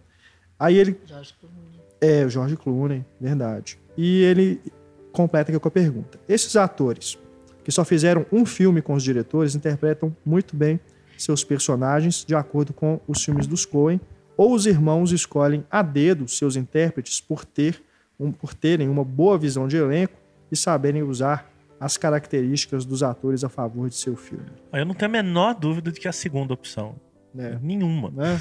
É. Eu duvido que, que um ator seja o que ele quiser num set dos Coen, assim. Não, eu vou atuar do meu jeito e É, duvido. Tanto é que fica todo mundo muito É. homogêneo. né? é, exato. Exatamente. É, eu tenho certeza de que eles pegam os atores que eles querem para determinados papéis e, e dão as indicações exatas. Inclusive, nem que seja para dizer, olha, seja daquele seu jeito, meio, meio tipo George Clooney, meio, meio gente Nicolas boa. É, Nicolas Cage e tal. Lembrando que George Clooney até fez mais, né? Fez, fez Os o, três uns três, né? É. É, ele, ele é quase um recorrente, né? É, Ele fez o Meu Irmão, Cadê seguida, Você? né? Meu irmão. É, o Amor Custa Caro. É, E o terceiro? o Queime depois de ler. Queime depois de ler. É. Isso. Então já, Verdade. já é um coeniano. É, mas, mas eu não tenho. Agora, Tom Hanks, por exemplo, fez Matador de Velhinho. Não tem dúvida de que é- é- eles pensam claramente o que, que aquele determinado ator vai contribuir pro tipo que eles escreveram, né? Sim. É, Uhum. igual o Billy Wilder escrevia também. Quando ele já te, vai ser você, você é um aço, vai me ajudar no. no, no- E, e eu acho que tem a ver com isso, com o imaginário que as pessoas já têm daquele astro, É. que eles deslocam para um outro lugar. É, ou eles vão potencializar as características, que eu acho que tá muito do George Clooney. O George Clooney nunca deixa de ser George Clooney em nenhum dos filmes que ele fez com os É. Coen. É. E é o que ele faz ao contrário com Javier Bardem, que Uhum. ele pega um galã latino pra fazer um assassino psicopata de motivos obscuros e cabelo sem comentários. É o né? Que o próprio Bardem É. brincava, né? É, com é, o, o Bertol. Como é que ele Não, o- Beisola. Beisola. que o próprio Bardem falava nas entrevistas. Falava, eu não sei de onde veio aquele cabelo, mas enfim, tô lá, o que eles mandarem eu faço. Ele é uma ideia. Né? Exatamente, ele é a personificação dos Coen. Na verdade, vem É. o, esse a gente vai falar dele, mas Eles precisavam de um excelente ator. sim, de uma figura que que eles você não soubesse direito de onde que ele é, qual é aquela cara esquisita. E ainda é interessante porque eles precisavam exatamente de um excelente ator, justamente para eles tirarem a atuação dele, né? Porque o que você vê no Javier Bardem no Onde os Fracos Vez é uma, um ator sugado, né? Porque ele não é expressivo, Zumbi, né? é, ele, ele, ele, ele tem que ser absolutamente Mas apático. tem que ser muito bom pra fazer aquilo. Exato. Um Schwarzenegger. É. Porque, mas aí você precisa de um grande ator para que você chegue e fala "Mu- é tudo aquilo para baixo, né? E, e é um personagem que na verdade já estava no romance que originou o filme, mas que eles personificam de uma maneira muito própria, É. assim. Até mesmo para aquela cena inicial que ele ataca o policial com a algema, né? Ele faz uma cara, né? É o único momento expressivo né? dele, né? É, Que ele, é- que ele, é- que ele, é que ele, que ele até por esgana isso o personagem. É, tá É o único momento em que ele, é, que ele esboça um sentimento, digamos assim. mesmo depois quando ele ele, se machuca, né? Porque dali em diante, É, quando ele mesmo quando ele se machuca, É. não, não tem aquela, impassível. É é. pra ele parecer perigoso de cara, aquela mesmo expressão em de ar. dor extrema. Sim, exatamente. E na- mas naquele momento é único, mas porque depois é, É. sempre no tom mais baixo. É verdade. Bom, falando de atores, eu puxo aqui mais um. Esse, quase o caso aí do George Clooney, o Jeff Bridges, né? Bem lembrado. Fez aí o Grande Lebowski e depois, mais tarde, veio trabalhar com os Coen novamente em Bravura Indômita. Grande Lebowski, né? O, o personagem dele ficou marcado na própria carreira do Jeff Bridges, né? É, eles Lembrado levantaram a carreira do até hoje por esse personagem fantástico que é o Dude. Ou é o Duderino, né?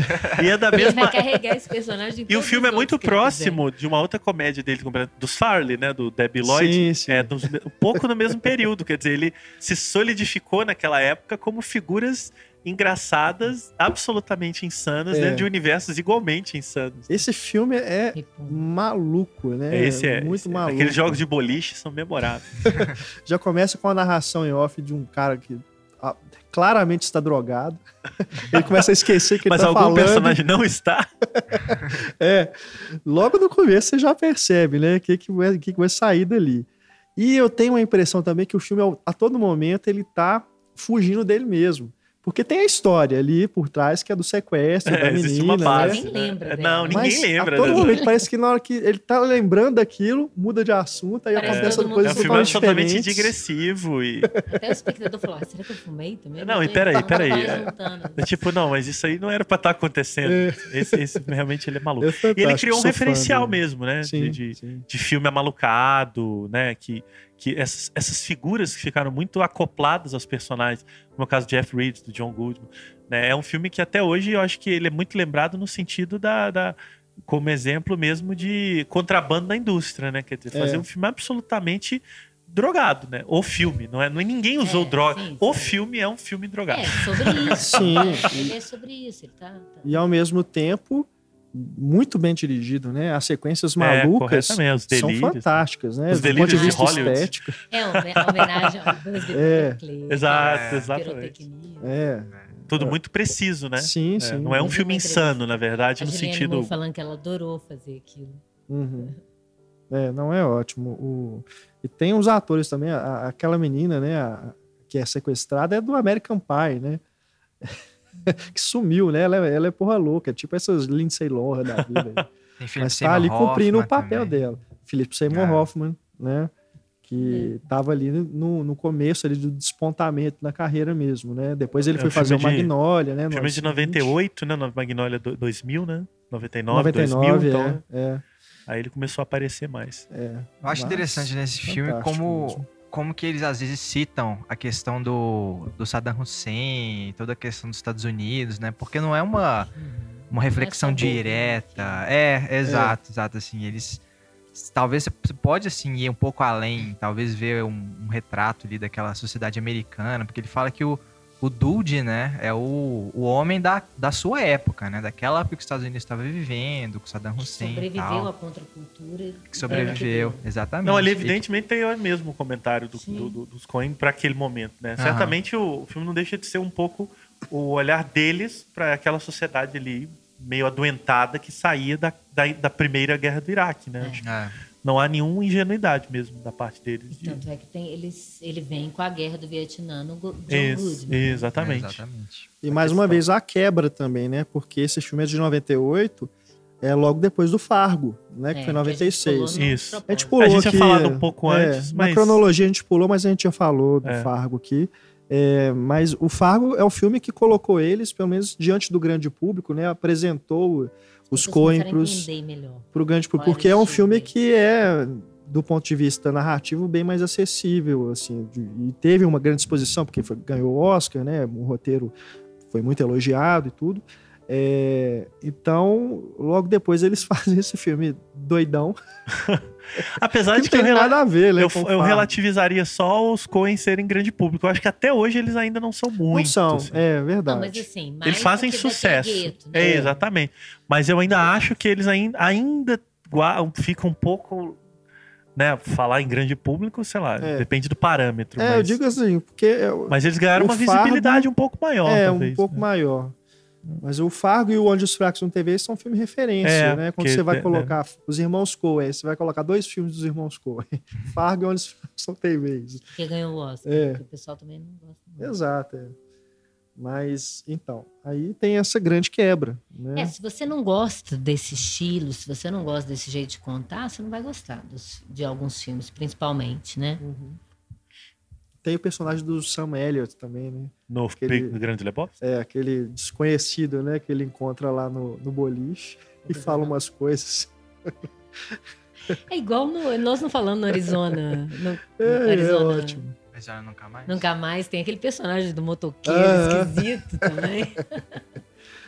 É bem, é, é- é isso que é bom, né, nos Coen, né? Mesmo nessa Bem de variação linha de, aquele- gênero, são filmes né, do- que tem a marca deles de qualquer forma.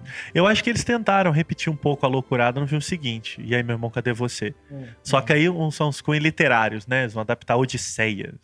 A maneira É. deles, é claro. É, Esse é um filme que fez muito sucesso de bilheteria também. é, né? mas eu acho que o filme ainda guarda uma loucura, essa, essa, essa, essa, esse universo muito liberto que estava presente no Grande Lebowski, assim, Uhum. deslocado para um tempo meio inexistente, porque É. apesar de ser um filme com tempo claro, ele se passa na verdade no mundo da fábula, né? Uhum. Toda aquela saga daqueles personagens ali acorrentados é um pouco um, absolutamente fabular, né? É, do ponto de vista técnico, ele também é um marco, né? A gente até comentou isso aqui já no podcast, que foi o primeiro filme que foi totalmente corrigido visualmente pelo computador, né? Para chegar naquele visual, naquelas cores, é, foi é um processo digital, né? Foi a primeira vez que um filme foi inteiramente é, modificado assim visualmente através do computador. E é, é, realmente ele tem um aspecto. Outros filmes dos Coen também, né? O mais recente aí, o Inside Llewyn Davis, também tem um- umas cores bem diferentes, né? Dos outros filmes da, carre da carreira dos Coen. É, esse, onde os- o. E aí, meu irmão, cadê você? É um- uma coisa meio amarelada, né? Tem, tem, evoca toda uma época também. Todo um, um local, né? né? É.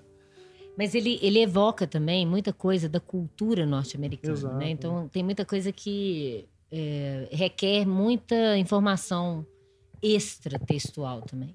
Então os mitos que ele evoca, né? Que alguns a gente já viu, até perpetuados em outros filmes, né? O do, o do Bluesman, que vem de álbum pro diabo, né? O Babyface Nelson, o gangster, que aparece lá no, no coisa, que o Rafael até aponta aqui. A ideia da música country do sul, né? É, tem uma, uma referência também ao filme Contrastes Humanos, do Preston Sturges, que tem... Até o título do filme saiu desse filme do Sturges de 41, que é um- uma referência importante para eles também. É, e é um artista, o, o Contrastes Humanos é um, é um diretor que está numa crise existencial, que não aguenta mais fazer bobagem, que ele quer fazer um filme sério. E que ele sai para fazer uma odisseia pelos Estados Unidos para encontrar tipos humanos e para ele fazer o filme. E, e o nome do projeto dele é O, Bo Brother, Where Art You? É, que é o nome do filme do- dos Coen. Mas assim, é, então eu acho que, que ele, ele cala muito a, a- a- Não sei como é que ele foi lá, se ele foi bem lá, Eu também não sei. por esse conjunto de referências, né? Pra gente fica Eu também uma não acho um meio- filme que- deles mais fáceis também. Eu acho que é um dos filmes isso, deles. acho. É um filme difícil, na verdade.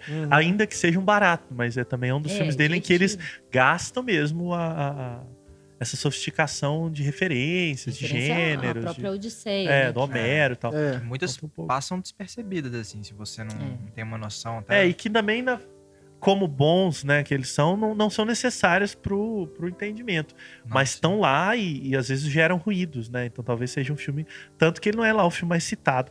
E lembrando, tem o Joe Goodman como figura, né? O caolho, né? Ciclope. Ele é memorável, É. ciclope, exatamente.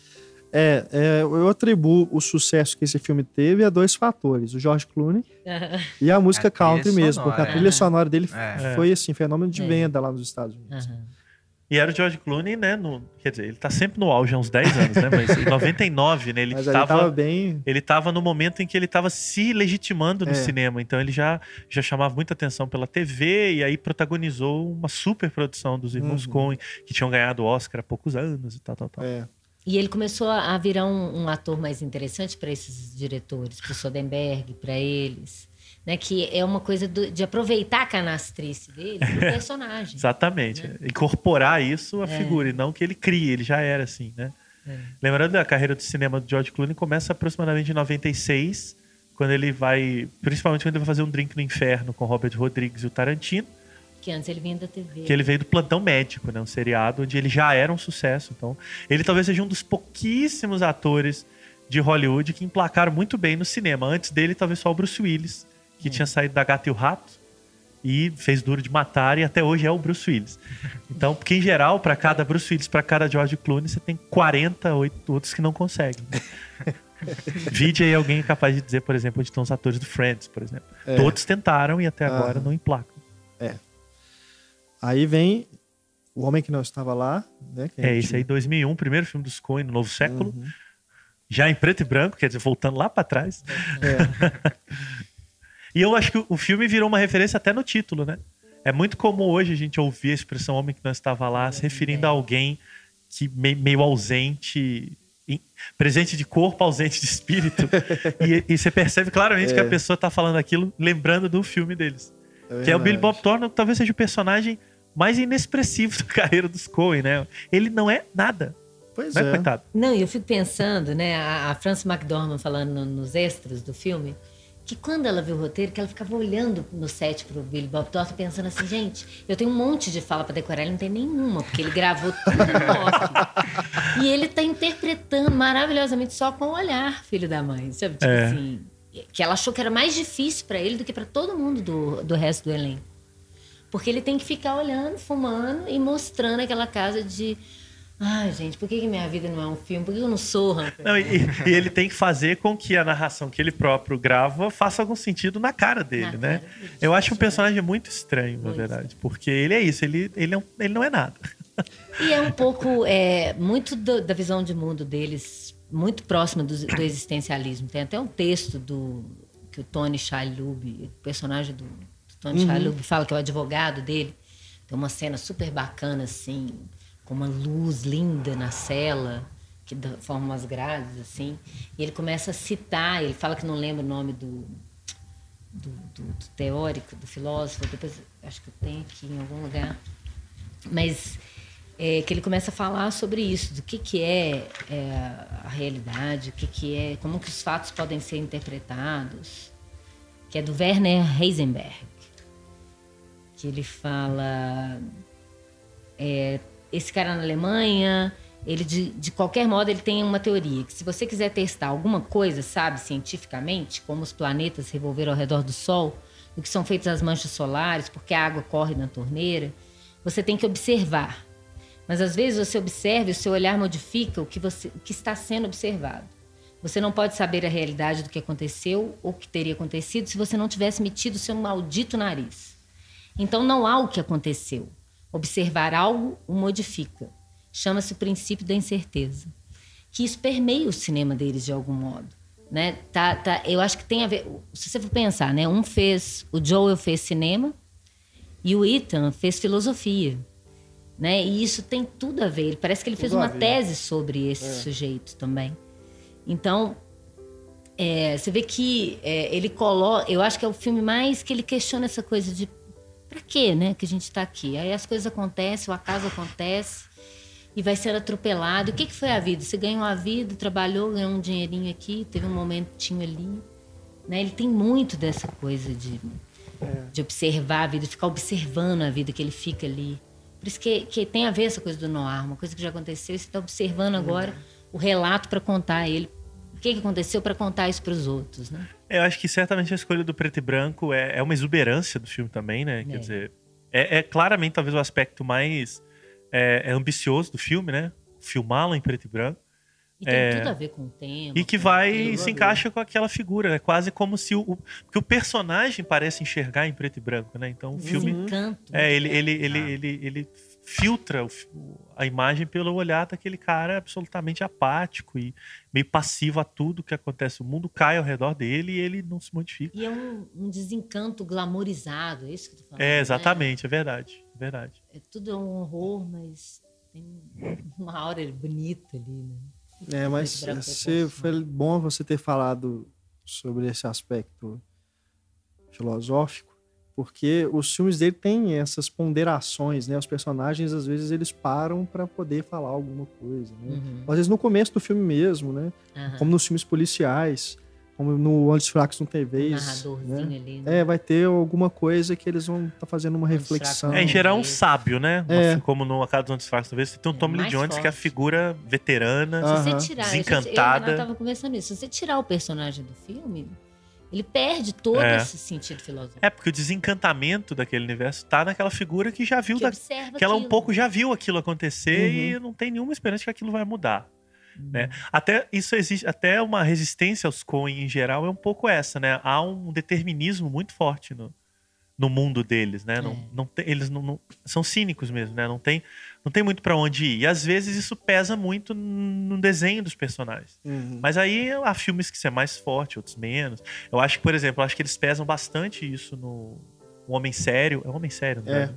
Que a gente fala dele depois, mas eu acho que eles, talvez por né, ser um pouco inspirado no pai deles e tal, tem um, tem um peso muito grande nesse determinismo desastroso Verdade. do É. universo. Sim, sim. Aí, às vezes, isso de fato fica muito carregado. que põe por terra essa coisa científica, né? Tipo assim, olha, tem, tá, eu não sei, eu não sei se eu acredito que tem alguma coisa divina e tal, mas tem alguma coisa que move aí que desequilibra É, e tudo. que vai desequilibrar, E que faça vai você o que fuder tudo Lá quiser. na frente, se queira ou não, vai, vai, vai desenrolar. É, então acho que há uma, às vezes há alguma resistência aos Coen que não é muito incomum, na verdade, é, vai muito disso, desse determinismo que às vezes irrita, às vezes não, às vezes tá um pouco mais dissolvido dentro do filme. Né? Acho que a gente pode até falar do Homem Sério de uma vez, porque Tem tudo é, ver. até aqui na, nesse livro aqui da, da série Masters of Masters Cinema. of Cinema, né? Tá da sendo aqui a Carrier. nossa referência de, de, de datas, né? É. Eles, eles colocam Capa. o Um Homem Sério, O Homem que Não Estava Lá e o Barton Fink como uma trilogia dentro da carreira do, dos Coen. Inclusive, eles chamam de trilogia do Homem Sério. São, como eu falei do Barton Fink, são figuras isoladas de alguma maneira, Sim, né? Isoladas é. de tudo, até do filme um pouco, né? Porque eles são colocados à margem ali na, na, na cabeceira do papel, assim. É. que- O Homem Sério, é, é, eu, conheço muitas pessoas que detestam, realmente colocam É, não é muito dos meus favoritos também, apesar piores. de eu não detestar. assim. Só, só acho que ali talvez haja um pouco de crença em si mesmos demais, talvez, não sei. Aham. Tem- até porque é o É, filme acho que vem é depois mesmo. é, do auge no razão. Antes Fracos Não Tem Vez. É. Então fala, bom, agora a Acho que é um gente filme que eles sempre quiseram fazer e que nenhum estúdio ia É, bancar. porque Então, tem a- Oscar, tem uma relação autobiográfica, porque o personagem é inspirado no pai, né, não é? Não Uhum. acredita em nada que ficou indigno, não é uma história real, mas- É. mas é inspirado na vivência do pai Aham. e, e é um filme sem nenhum astro, né? É, eles param, eles quase dão uma pausa E Tem muita da, da cultura judia. muito né? próximo, né? da- É. Da, da- da- que eles são judeus e tal. O pai era, não sei se eles são, mas o pai era. E eles. E é um filme, curiosamente, que até quem acompanha muitos Coen não é, com... não é incomum a gente contar que não viu o filme. É. É muito comum. Não, É. mas esse eu nunca Ou que vi. não gosta também. É. Mas eu sempre acho estranho não ter visto, sim. Então, o filme, porque ele passou um pouco invisível mesmo, né? Foi, De alguma foi. maneira.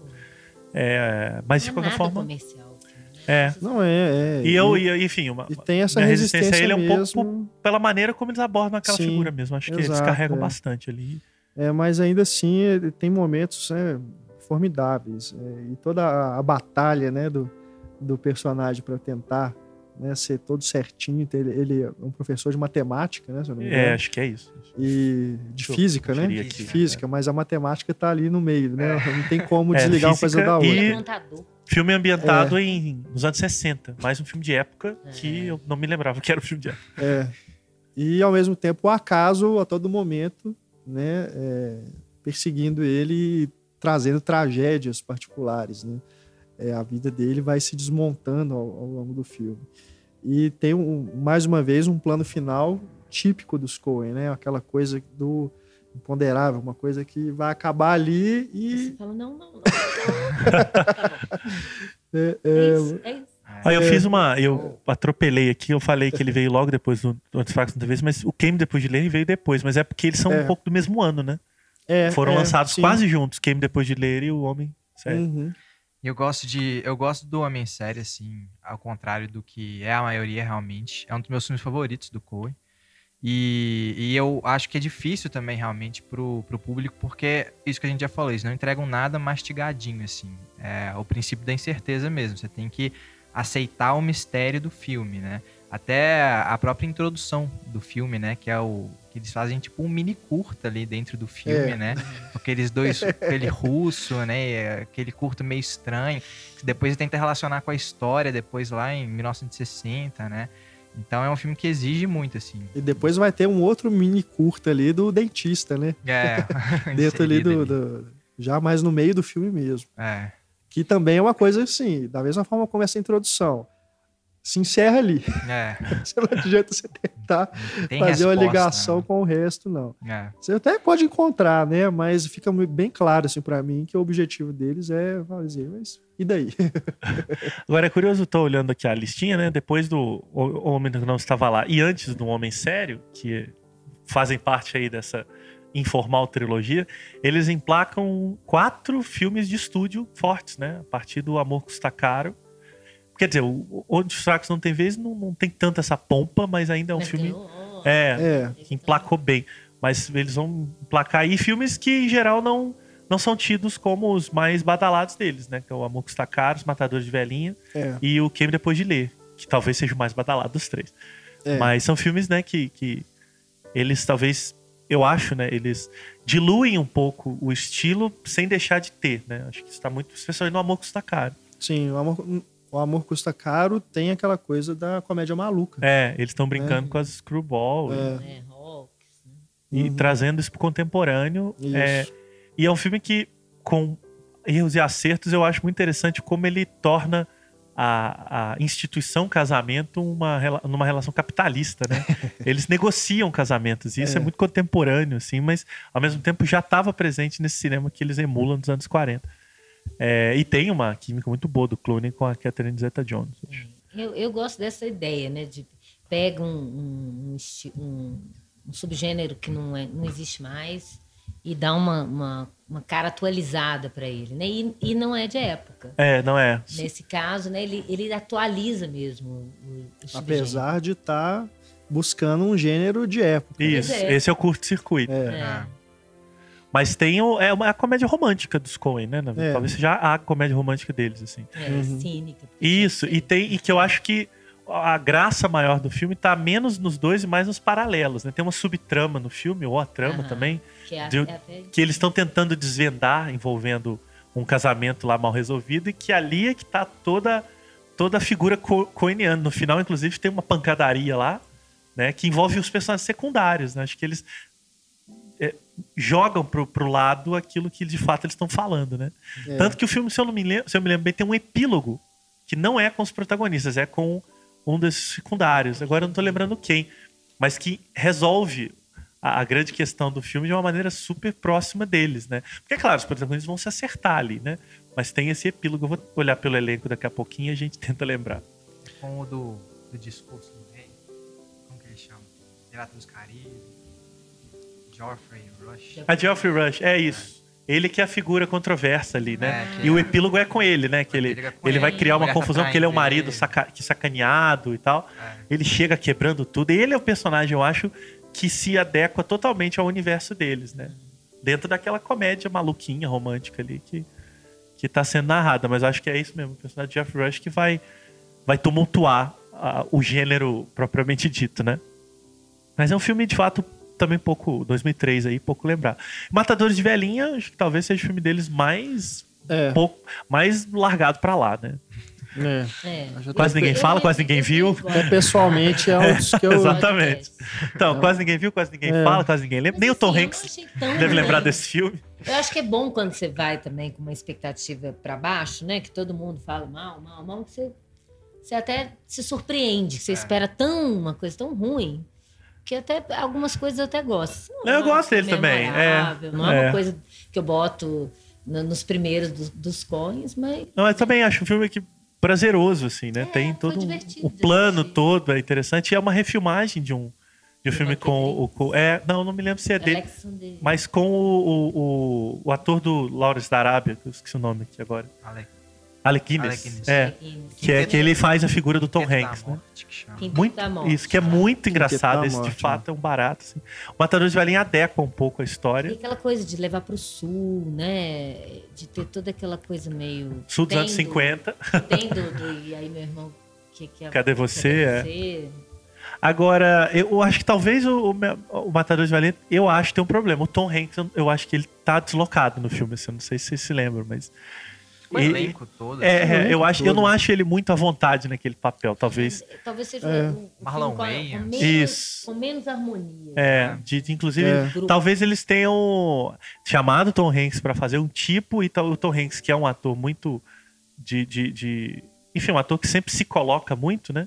Talvez ele tenha se colocado pra além da conta. Não sei, eu, eu acho aquele personagem dele muito errado, digamos assim. É, né? mas eu acho que é tudo. Porque ele fica uma coisa meio atemporal, esquisita, né? É. Ele parece um- muito deslocado do resto, assim. É. Mas não é só culpa dele, não. Acho que é toda a caracterização. Sim, exatamente. Eu acho que tá no filme, né? É. O filme parece que é um rascunho ali de Até alguma Eu coisa. gosto muito dele como ator. Não acho É. nenhum problema, não. Mas é, é- é o tom que tá tudo errado ali. Tem um tom É, errado acho no que se filme. a gente não pode- tá homogêneo. Quiser apontar uma falha assim na, na carreira dos Coen é esse filme, né? Eu Acho que é o que realmente onde eles erraram mais do que acertaram. Mas eu me lembro, se eu- acho que é nesse, nesse filme que tem um diálogo entre o Tom Hanks e o J.K. Simmons, que faz o Jameson nos filmes do Homem-Aranha do Sam Aham. Raimi, né? Só o pessoal lembrar. Que é. Ah, é. Eu acho que é que eles estão discutindo do intestino irritável. Eu lembro que na época eu tinha uma namoradinha, era meio, meio adolescente, assim. Não, 2004 não. Mas na época eu ainda tava assim, ali na faculdade, aquele período de faculdade, e, e- e- e- ela sofria disso, mas todo mundo achava que era mentira, assim. E aí eu lembro que quando no, no filme se cita isso, ah, o que, que você tem? Ah, eu tenho, se chama Síndrome do Intestino Irritável. O- a plateia inteira ria muito, achando que aquilo era uma piada inventada pelos Coen. E eu sabia, pela, pela minha convivência, que aquilo existia de fato. Então fica ainda mais engraçado. Acho que a única coisa que eu me lembro melhor do filme é a síndrome do intestino irritável. Que o J.K. Simmons, no meio do assalto, fala: ah, não tô muito bem, minha barriga tá doendo. E aí isso cria umas situações de expectativa, de, É. de coisa cômica, engraçada. Um buraco na narrativa ali, né? Que quebra, assim. Mas, e, a, e aí uma P-Hall, acho que faz a, a velhinha, é, é um barato. Mas, de fato, o filme a gente força, força, força, mas não vai muito mais que Não isso. chega muito. né? Agora, esse filme também a gente pode relacionar ele a um outro que os Coen não dirigiram, mas acredito que eles assinam o roteiro e produzem, que é a refilmagem de Como Possuir Lissu, que foi lançado aqui como um golpe perfeito recentemente. Que tem a Cameron Diaz e o Colin Firth. Ah, eu não vi. Não. E, mas é também uma refilmagem né, de um filme lá da década roubo de 60, um filme sobre golpe. Tem né, velhinhas? tem- Não tem nada a ver matadores de velhinhas. É, The Lady Killers. É, A tradução é, um pouco do mal, É porque é porque The Lady Killers. É. é, é, Eles Esse matam- velhinhas é a tradução do português. Não sei, mas você não tem nem velhinhas. É, é, É. não, não. é. Na verdade, se Mas- você, vê- você pensar, o, o título original, o plural, é Matadores, e não da Lady, né? The Lady Killers. Coisas. é pro- aqueles títulos que provavelmente o distribuidor não viu o filme, né? Ah, é, sem dúvida. Só um parêntese muito rápido: o filme novo do James Gray, The Immigrant, é, foi lançado no Festival do Rio como O Imigrante. O Só que a Imigrante. imigrante do filme é a Marion Cotillard. então, assim, eles não viram, né? Tacaram O Imigrante. É, se, se você pensar até no.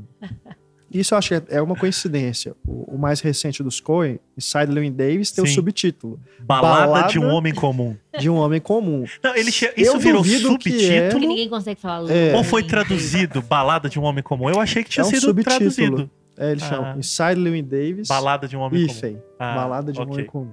Mas eu duvido que foi proposital no sentido de colocar que os filmes dos Coen são sobre homens comuns. Mas é pra dar, é, pra dar É. Eu acho que é coincidência mesmo, né? Não, mas sim. tem a ver. Mas são os títulos, é, mas são os títulos ou de quem não vê mesmo. Isso é muito Isso renderia um podcast inteiro, né? É, que não é só ah, de títulos mal traduzidos, mas de A gente títulos tem, errados. foi um dos primeiros que a né? gente fez. Acho que podia até fazer uma reedição. É, a gente pode fazer títulos que não estão É. certos. É. Né?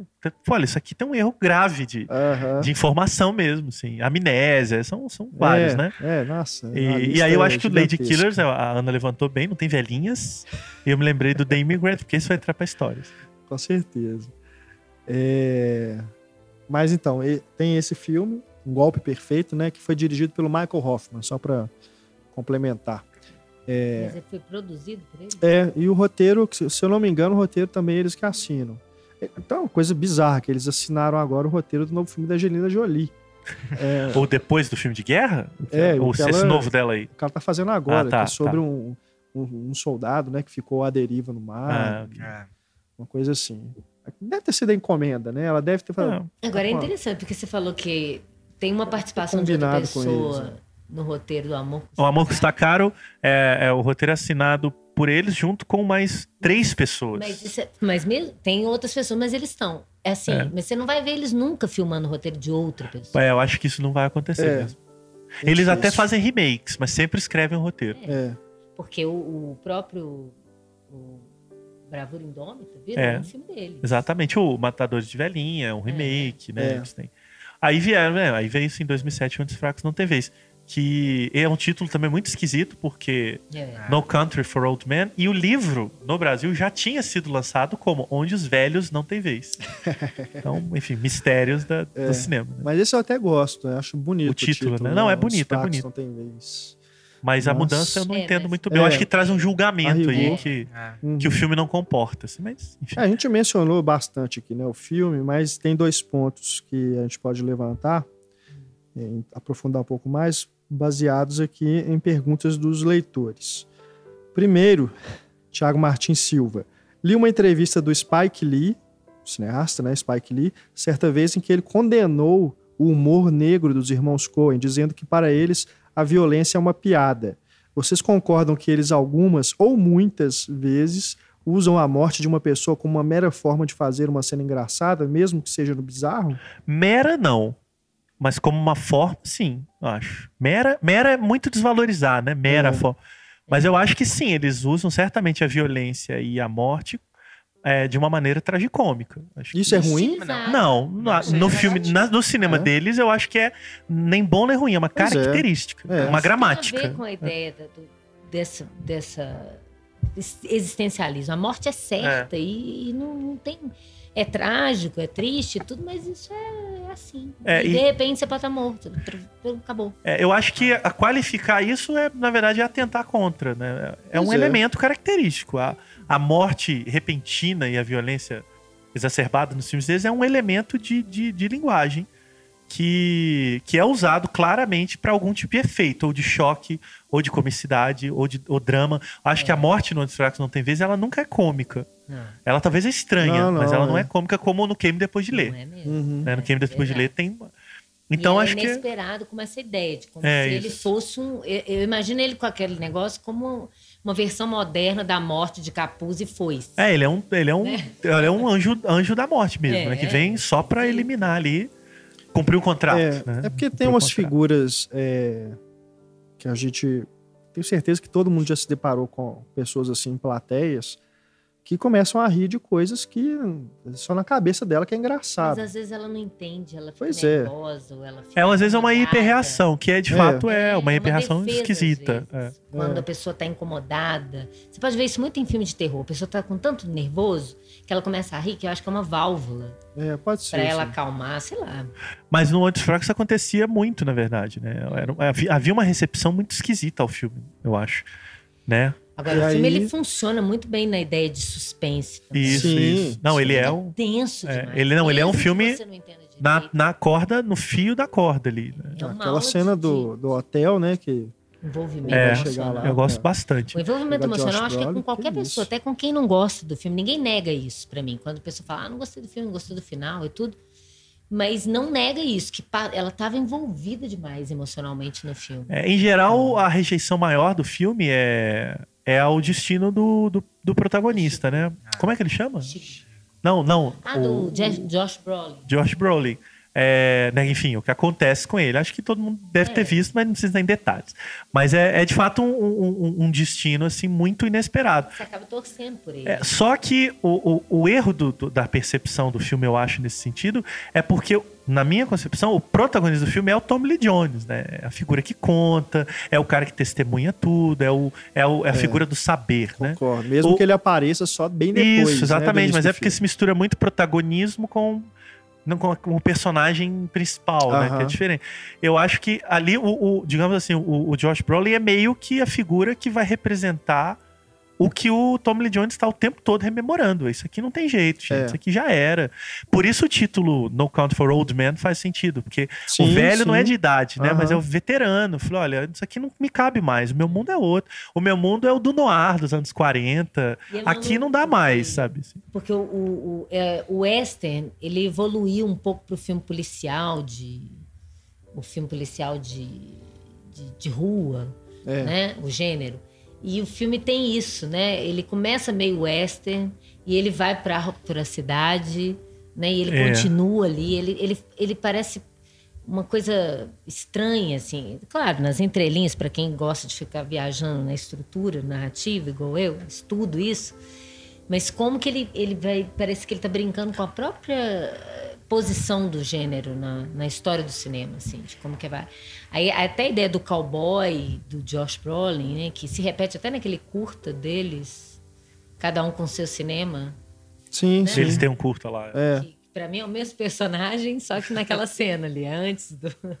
Um prequel, né? É, é antes, a vida dele, antes dele encontrar o Shigu. Né? Então, e aquela figura esquisita que não, você não pode nem dizer que é um vilão, exatamente. Ele é um antagonista esquisito, que representa um mal social esquisito ali nos Estados Unidos, né? E o, o próprio temor americano dessa coisa esquisita que eles não sabem de onde é. que É, e nem de onde vem, né? É, exatamente. Mas ele não é americano. Né? E é Tem um o. negócio estranho ali. E tem ali, e, e é claro, o filme tem essa figura arquetípica dos Coen, que é o cara do lugar errado na hora errada, tentando só melhorar de vida, assim, né? O homem comum, assim, ele encontra a mala e ele não vê problema em levar aquela mala, e aquela mala vai ser a desgraça dele. né? É. Então, é interessante. E aí a gente ri, porque a, a, a desgraceira dos, É. dos Coen, ela realmente é muito desgraceira, assim. Vira essa coisa da fábula. O que você faria? É, trabalha muito com né? isso, E- com essa e que expectativa. você fica acompanhando aquele cara e torcendo para que dê Aí tem a certo. relação com a mulher dele, que é meio. que, é- que é meio atrapalhada, né? Uhum. Então, enfim, é um personagem muito torto. E rodeado de outros personagens também tortos. O único que não é tão torto é o Tom Lee Jones, que de fato é o que carrega. Uhum. É como se a gente visse. É como se o filme fosse um, um grande relato do, do xerife. Acho que ele é um xerife, né? Tom É, Lee Jones. é, É, quase um filme dentro desse relato dele. Daí todo esse absurdo, né? Foi, Daí o Shigur ser essa figura meio imaginada, né? Como se ele, ele é uma figura que parece que surgiu da cabeça de alguém. Claro, dentro do, falo dentro do filme, que é óbvio que surgiu da cabeça de alguém. É. Mas surgiu da cabeça, inclusive, do Cormac McCarthy, o escritor Aham. do livro.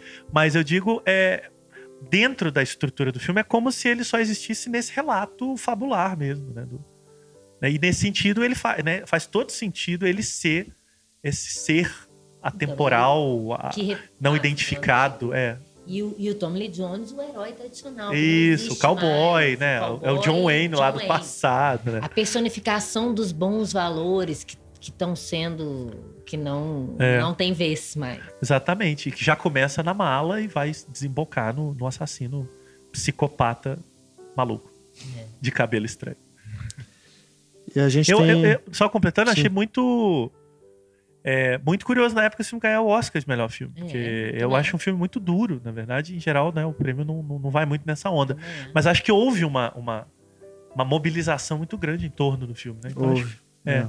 Nesse sentido, foi, foi bom pra dar mais visibilidade a ele. Isso Uhum. não melhora nem piora o filme, mas fez com que ele fosse mais visto e muito mais gente ficou abalado por aquilo, inclusive não gostando. É, Mas ao menos mas foi lá viu. ver.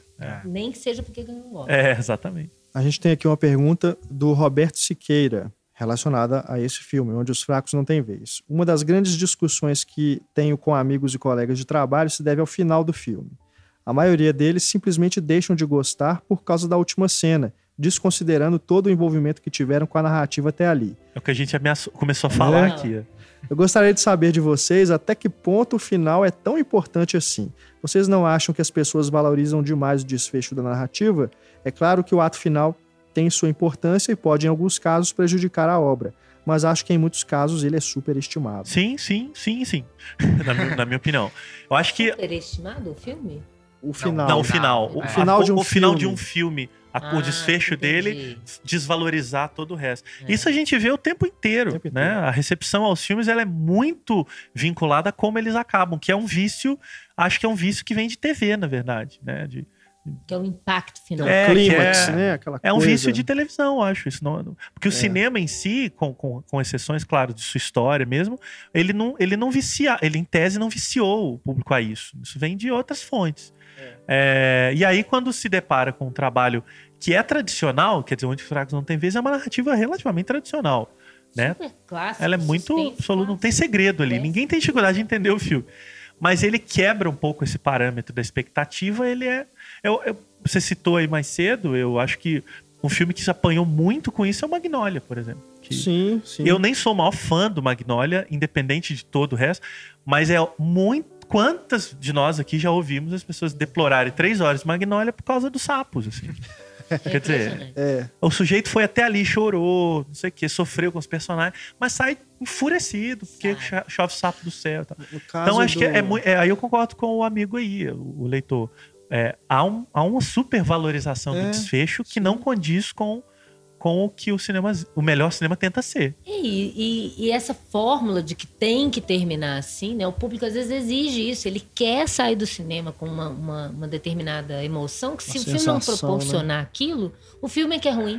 Ele quer uma conclusão, né? É. Que é um vício. Que- esse é um vício. No caso desse. É. tenho certeza que se ele acabasse ali com o Shigur andando, né, as pessoas não iriam reclamar o tanto que reclamam por causa da última cena.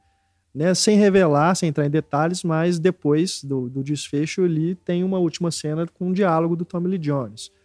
E que acaba, o filme simplesmente, simplesmente acaba depois que ele acaba de falar. Mas Então, eu acho gente- que. As pessoas ficam, mas É. é, isso? Acabou o filme? Mas eu acho que há um problema de recepção do o filme não tem final, né? As também pessoas com, falam isso. Também com o destino do Josh Brolin. Eu acho que já- o impacto É. já Tem começa ali. É, é. Eu falei, uai, peraí, mas A eu tô acompanhando esse cara até agora e é isso aí que vai, vocês vão me dar. A esposa também. A esposa. É o exatamente. destino da esposa, da maleta. É, eles- ele vai todo na contramão da, tá do clássico. E é sobre É. isso que Exatamente, o filme tá falando, sobre é a isso. moeda. Exatamente. Se pode cair para um lado, pode cair para o outro. Não, e ele tá Pode falando cá, da cá. moeda, inclusive, do dinheiro. Quer dizer, o que É. importa no filme é o dinheiro. Tudo pode acontecer por causa desse dinheiro, inclusive o que acontece. É. Então, Aí tem uma é. coisa de Kubrick É. aí também, né? Do, do grande golpe. é isso, Ah. exatamente. Quer dizer, não interessa o- o destino dos personagens, interessa o destino do dinheiro. É. Mas eu E- acho muito bonito o- a última cena. Mas o desfecho é bonito por um motivo que a gente tá falando aqui. O personagem central do filme é o Exato, Tom Lee é. Jones. Então, nada mais é, é- é- é- é- é até respeitoso do, dos Coen de finalizar o filme no olhar dele, na, Exato. na é. Eu rememoração. falei, se você tirar isso, filme É. virou só. Aí você realmente você vai falar, puxa vida, então É. faz alguma coisa com o Javier Bardem. É. E ele e como a gente e como a gente falou antes, né? Como o filme parece ser todo na visão desse personagem quebrado, é, finalizar sob a visão dele também é muito, é, enfim, eu acho que é o melhor final que o filme poderia É, ter. sim. verdade. Agora, a gente voltando lá atrás, né? No primeiro filme deles, No Gosto de Sangue, o último plano também é uma coisa que também deixa as pessoas assim, mas e essa gota, né? Peraí, E aí, quem é? né? Um- É muito bom. É ótimo. Mas é, é Mas curioso muitos falarem isso deles numa época hoje em que tá em moda as trilogias, quadrilogias, que os filmes não acabam, né? É. Pois só, é. só que é. aí tem os público, o público em geral tem a segurança da sequência, né? Mas é muito estra- estranho isso, porque nesses filmes, talvez porque haverá uma sequência que já foi filmada, é, não, esse incômodo deixa de existir. Então, não, não, mas eu particularmente não vejo isso como É. uma e tem questão. uma coisa daquele, daquilo, daquele final mesmo do, do, do, do Poderoso Chefão, do, do Coppola. Fechou a porta na sua cara Aham. e aí você fica. Hã? É, que Ah, ele busca lá no... Vai embora, acabou o filme. É, né? Fica com isso aqui, chupa essa manga. é. Ai, ai. Eu acho que é muito bom eles terminarem assim. O, Le, o Llewellyn Davis também. É, vamos assim. falar dele, né? Que é o último. É, esse é um, falar um pouco mais Já é o cuidado, último, já? porque Já? como ele. Já, já é o Não, último. ainda falta o Kemi depois de ler e, Ah, e é, o Bravura falou Indômita. dele. É. a gente Nossa, pode passar- Bravura Indômita. Que isso. Chama- Eu não pulei, não. É porque É, eu lembrei. É, Bravura Indômita, Não, eu, eu acho que o, aqui. já que a gente citou, é, é um dos meus favoritos dos últimos anos. Sim, Acho que eles- sim. Inclusive, eu achei ele infinitamente melhor que o original. Ah, sim, também. Que é um filme, eu É. acho, sempre achei muito regular. Não, Mas eu é um filme realmente do- É, do impressionante. Eu original, acho mas ruim, mas esse é Infinite esse é, melhor. É. Acho que a, a construção, construção da fotografia do Roger Dickens nesse filme tem planos de fato impressionantes. A personagem da menina e dele É. também cresce muito nesse filme, porque ele, ele- é aquela dimensão que os Coen dão pros personagens, dessa figura que de repente é grandiosa, que de repente é um lixo, que é, é loser e winner É. na balança. E a menina que tá em busca de alguma coisa muito pessoal, né? E vai se deparar com todo o inferno da busca, tem muito a ver. E vai se desiludir com a própria busca, né? Eu acho que essa personagem feminina do filme é muito, muito, forte. Sim. intensa, Eu gosto porque muito ela vai se dar mal também, como qualquer Coen, Co- Coen vai, vai se dar. E ela vai ver que aquela busca é absolutamente esvaziada, mas é, o que fazia sentido no início não faz mais sentido no final. Quer dizer, aonde aquilo levou. Acho isso muito bonito no filme mesmo, né? Essa melancolia perpassa né, o cinema deles, mesmo nas comédias. Né? Tem um trem melancólico, assim. É. Enfim, Não, é, eu acho que tem momentos de fato muito, muito Ah, especiais, né? E o- Parte na neve, né? Que eles encontram com o pessoal, né? Bem na, na neblina, assim, né? É, é muito bonito. E o mesmo. Jeff Bridges no seu grande papel, assim, É. nos seus grandes papéis, né? Aquela cavalgada também, né? Que ele tá tentando levar a mina. que Isso, não, o filme é, aquela coisa só na contraluz. é muito intenso, né? é. Eu acho ele muito, emocionalmente muito forte Sim, mesmo. sim. Dude no, no Oeste. Dude no Oeste. Já sendo É. meio dude. Já Um sendo alcoólatra. A, a, a Picareta. inicial, eles brincam um pouco até com isso e depois leva o personagem pro lugar dele. Mas ele brinca com isso porque ele sabe que o povo vai identificar, né? É.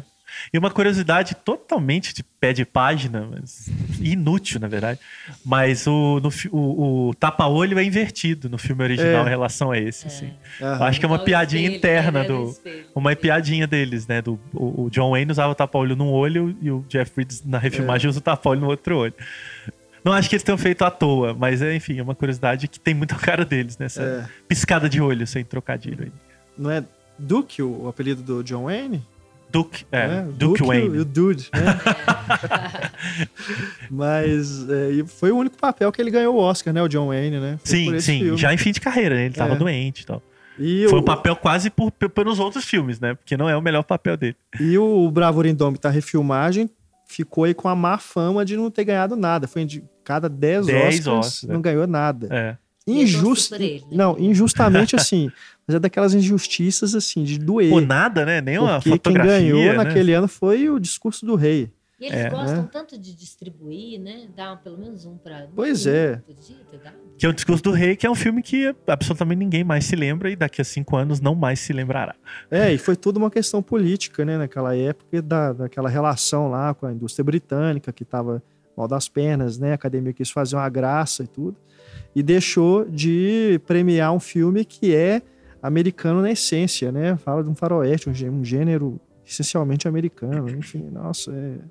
aquele ano foi realmente daqueles anos de, de você querer parar de assistir Oscar. Ah, mas isso aí eu já, Ah, eu já é parei há uns A gente anos. já falou sobre isso. É Oscar. Você É. tem que levar de boa, senão. É, Exatamente. verdade. é. E o Queime Depois de Ler, né? Que também é uma comédia, digamos assim, rasteira no melhor dos sentidos, né? Uhum. Que Eu eles estão gosto, à cara. vontade ali, né? Estão à É. vontade. Francis McDormand voltando a trabalhar com eles. Absolutamente. Eles criaram um subgênero de comédia deles, né? É. É, Exatamente. Que dialoga com as outras comédias deles, né? Os mesmos tipos de personagens, de situação absurda. E, em geral são filmes muito mais rápidos, né? Assim, são filmes que passam rápido, eles não demoram pra filmar, tanto que eles fizeram no- quase junto com o Homem Sério. Homem Sério, né? Sempre esqueço se ele é um homem Sim. sério ou um homem comum, por causa homem do. sério. E, e é um filme que isso, que ele não, não vai muito mais do que aquilo, mas ele tá falando do, do dia de hoje, né? O filme é aquela toda paranoia. E eu acho muito interessante como que o filme vai do, da- do engano de um, de um arquivo da academia para uma mega ultra conspiração da CIA, assim, sabe? É, eu tenho a impressão de que é são personagens de uma comédia dentro de um filme de espionagem. É, eles, eles chegaram ali por engano. né? É. Eu também tenho a impressão de que falou, É. opa, peraí, esse filme não é nosso. O Brad Pitt, por exemplo, tá completamente errado, no, bom, no melhor aquilo, sentido né? do termo, assim. É, o Brad Pitt fica ótimo quando ele É. fica assim, caricato. É, é o que É. eu falei, ele aproveita da, da coisa meio canastra de alguns atores É. e coloca num lugar certo, caricatural, que fica muito bom. Eu tenho gargalhadas de chorar com ele no telefone com o John Malkovich. Porque eu- e, e ele, É ótimo. inclusive, se Ah, comunicando com a outra personagem de que tá com ele. Aquela sequência toda que ele liga pro Malkovich é, é realmente impressionante. É. E aí, é claro, né? Tudo que isso gera, como a reação do Malkovich quando ele entra no carro. o filme, ele- eu acho que ele, dos filmes do Coen, é o que eu realmente dou gargalhadas. assim. É, eu gosto, gosto Muito mesmo. engraçado. Mas eu, eu conheço pessoas, não, não da crítica, mas espectadores comuns, que, que odeiam, justamente porque tem esse estranhamento. Eu falei assim, mas que filme mais esquisito. É que diabo né? de comédia é essa, né? E Eu, acho que ali eles têm a essência da comédia, do, do humor ácido que, que o, o cinema americano é capaz de fazer. assim. Aham. Então, o- faltou só o Leon Davis, né? Que acabou de sair de cartaz. É, não vamos né, entrar em muitos detalhes, até porque pouca gente viu, né? Não, Teve esse, uma é, esse eu, vou- eu, eu não vi. esse. Porque ele estreou numa sala que eu não gosto da projeção. Exato. eu peguei pirraça e não Nossa, é. fui. Aí eu Foi um baixei um sacrifício, arquivo né? dele em HD e ainda não vi, porque aí tem que vir em casa, a gente é mais difícil de organizar. É. Mas eu tenho uma versão em, alto, em alta definição pra ver. Então eu, Aham. eu não fiz a lição de casa. Mas, aí é um protesto, foi um protesto. Eu não tenho algumas salas eu não vou ver, ainda mais filmes que eu quero ver, né? Então, É, não, com certeza. a vantagem da internet hoje, infelizmente ou felizmente, depende do ponto de vista, é que você pode fazer isso, é um ato Você político. vai ver menor, mas pelo menos vai ter Não, mas a minha telinha de 40 ela resolve. Mas é isso, pelo menos você vai ver o filme, né? É, tem algumas salas em Belo Horizonte que você não vê o filme. Mas ele, é, ele entrou, é que ele tava aquela esperança de que ele fosse receber indicações ao Oscar, aí o estúdio deixa para lançar né, nessa época, janeiro, fevereiro, aí não é indicado, aí eles vão empurrando, empurrando, acaba que estreia junto com um monte de outros filmes e passa batido, né? Infelizmente, porque é um filme muito bom. Bem bacana mesmo. Eu também né? gostei Pega ali a, aquela cena folk, né, ali da época lá do Bob Dylan, é, sobre um personagem que está tentando se fazer sucesso, né? Um cara super talentoso, as músicas são fantásticas, canta Uhum. bem demais, né? O Oscar Isaac que interpreta. Tá É. muito bem. o Leon né? Davis, muito bom, muito, Muito bom. bom. Ele, me, ele me, me, me passa tudo que ele tá sentindo enquanto eu tô É. vendo o filme. Me deu até um incômodo. É. Eu tava sentindo igual ele, Aham. Sabe? Tava me dando uma agonia. E dentro daquela é, irresponsabilidade, sei lá, que a gente pode dizer, que ele tem, né? Ele acaba não conseguindo Ele é contracultural. é diferente lá do, dos parceiros dele, né? O Justin Timberlake, que interpreta um deles, É que consegue, pelo menos, é, um contrato com uma gravadora e tudo. O Lewin Davis, não, né? Tem toda aquela, aquela epopeia com o gato também, É. que dura o filme inteiro. Mas, enfim. E é muito legal a cena folk, né? Pra quem Sim, conhece, é. você vê as, as referências, Peter Paul e Mary, É, né? A- a- aquela, aqueles irlandeses que cantavam de pullover, tem até uma piada com isso. Uhum. Que ele fala, você gostou da música dele? Eu gostei do, do pullover, do suéter. É, É porque ele era um cara talentoso, como o Renato falou, mas ele não compunha, né? E, e o filme é interessante porque ele passa numa época pré-Bob Dylan. Ele não compunha? Não As compunha. músicas são dele. As né? músicas são, seriam de outras pessoas, assim. Ele não escreve, ele seria. Ele só Eu acho canta. Não, sei, eu achei que eram dele mesmo. as músicas. Não, as músicas. É porque é inspirado no, na história do Dave Van Ronk, né? É mesmo? Na real, é. Ele seria Duvido. o... Será mesmo? Duvido. Duvido. É. Deve ter até biografia no Wikipedia É, duvide. cara que eles colocaram. É. Mas é, é interessante que o filme se passa no período pré-Bob Dylan, quando Bob Dylan não tinha ainda atingido. Não era o Bob Dylan ainda, né? Ele tava tocando em boteco ainda. E, e eu também gostei bastante do filme. Acho De que. época, de novo. É o filme de época, é. Pra mim é a melhor trilha sonora que É. já foi feita Nossa, no é fantástico. Coen. E a fotografia, né? O- Que filme bonito, né? Filme muito bonito. É realmente uma fria, pena a gente não bem. ter visto ele aqui em salas Ah, adequadas. eu É. também. Me deu um- me dá uma raiva quando o filme é bom e eu vi É. na telinha e eu gostei. Porque fala, ah, imagina isso na telona. Es- Escondido no cinema quietinho. É. é, Tomara aí que, né, ele, as pessoas procurem por ele em Blu-ray, né, enfim, para ver em casa aí na, na maior tela possível, na melhor qualidade possível, porque realmente vale a pena. E essa coisa né, de pegar um, um- um desgraçado na multidão, né? Fala, vamos, vamos- como se eles, como diretores, fossem os deuses do Olimpo. Vamos pegar esse aqui. É isso aí, isso ver pra permeia tudo, vai é. Isso A, permeia a tudo. trajetória deles. Não, não vai pra lugar nenhum, não. O recorte, né? É. É, Você acha que vai, Você mas vai não dar uma vai. É. esperança de que sim, mas não, a vida é isso. A vida pode ser e pode não ser. Pro Bob Dylan deu certo, pra ele não. É. E ele é tão bom quanto. Ele não é ruim, ele não é um cara é. que não tem talento. A hora que ele vai Claro lá que no... o jeito dele de não encarar o sistema Aham. também, e isso põe ele, né? Ele não aceita as normas do sistema, né? Como eu falei, ele é contracultural. Então vai ter uma barreira ali. é. quando ele vai fazer o, o teste, né? Na gravadora. Mas, Que inclusive é o F. Murray Abraham, né? É. do- É do, mesmo. Amadeus, né? Uhum. Ressuscitando. Aliás, bom, só um- falando nele, ou ele tá no filme novo do Wes Anderson, O Grande Hotel Budapeste. Ah, sim. Absoluto, esse eu vi. Ah, só pra tirar onda, já que eu não vi o É. Inveja. Absolutamente brilhante. Esse é um grande ator, né? É, Muito sim. deixado. Fez muito teatro Pois e é. tal. É E- super- então fica a dica: o Grande Hotel Budapeste, o Murray Abraham, Estreando realmente impressionante. Acho que estreia semana que vem. Ele assim. abriu o Recife, né? Abriu o CNPE. É. Então, é, daqui a pouco tá estreando aí. Então, já que você citou. Legal, né? Ele tá em dois filmes Sim, contemporâneos, sim. ainda com aquela dignidade, né? Aquela... Mas grande nessa figura. essa cena. cena resume o filme pra mim. Exato, é. Ele, É o filme todo. ele faz assim uma, uma interpretação de uma música ali que você fica assim. Ele vai conseguir o emprego, É. cara. e aí o- ele. aí- Marcelo, o Até- Marcelo não pode desligar o podcast. Não, eu não, não, não. Não, Não, não, mas amigo. assim, é, é, é Não porque é como, é como o Antônio falou, é, é uma síntese mesmo do Uhum. que o, o filme representa. Né? É, É muito bacana. E acaba que não, né? O, o- a resposta que o, que o, o personagem do Abraham dá pra ele te deixa no chão assim como o personagem. É, até a construção de como que ele da- do momento que a, que a câmera vai chegando no rosto do, do empresário, né? Para ele falar, dar o aval dele, você, você fica assim, vai dar certo, vai dar certo. E o empresário é Ele- o Murray Abraham. É o Murray É. Abraham. E aí te É, isso joga me no chão lembrou, também. me lembrou um pouco um filme do Clint muito pouco visto, né? O Honky Tonk Man. Sim, Que é, que é um. Também é um violeiro, né? Que É. percorrendo as estradas dos Estados Unidos tem em busca de sucesso, só que ele é doente, ele tem. tá morrendo, então. Você também sofre um pouco essa inquietação, É. mas não tem essa ironia, essa mordacidade que os Coen têm. Tem também o John Goodman no filme e uma Ah. participação também sensacional. Promete. Pro, pra mim, que tô novato, Tem promete. John Goodman, coeniano. É. E é aquela coisa de, de- desse. é, é, a geração, na verdade, pré-contracultura, né? Pré os hippies. Né? E que ele, ele já tá ali meio enquadrado, né? Sem saber. Ele não quer entrar nesse sistema, né?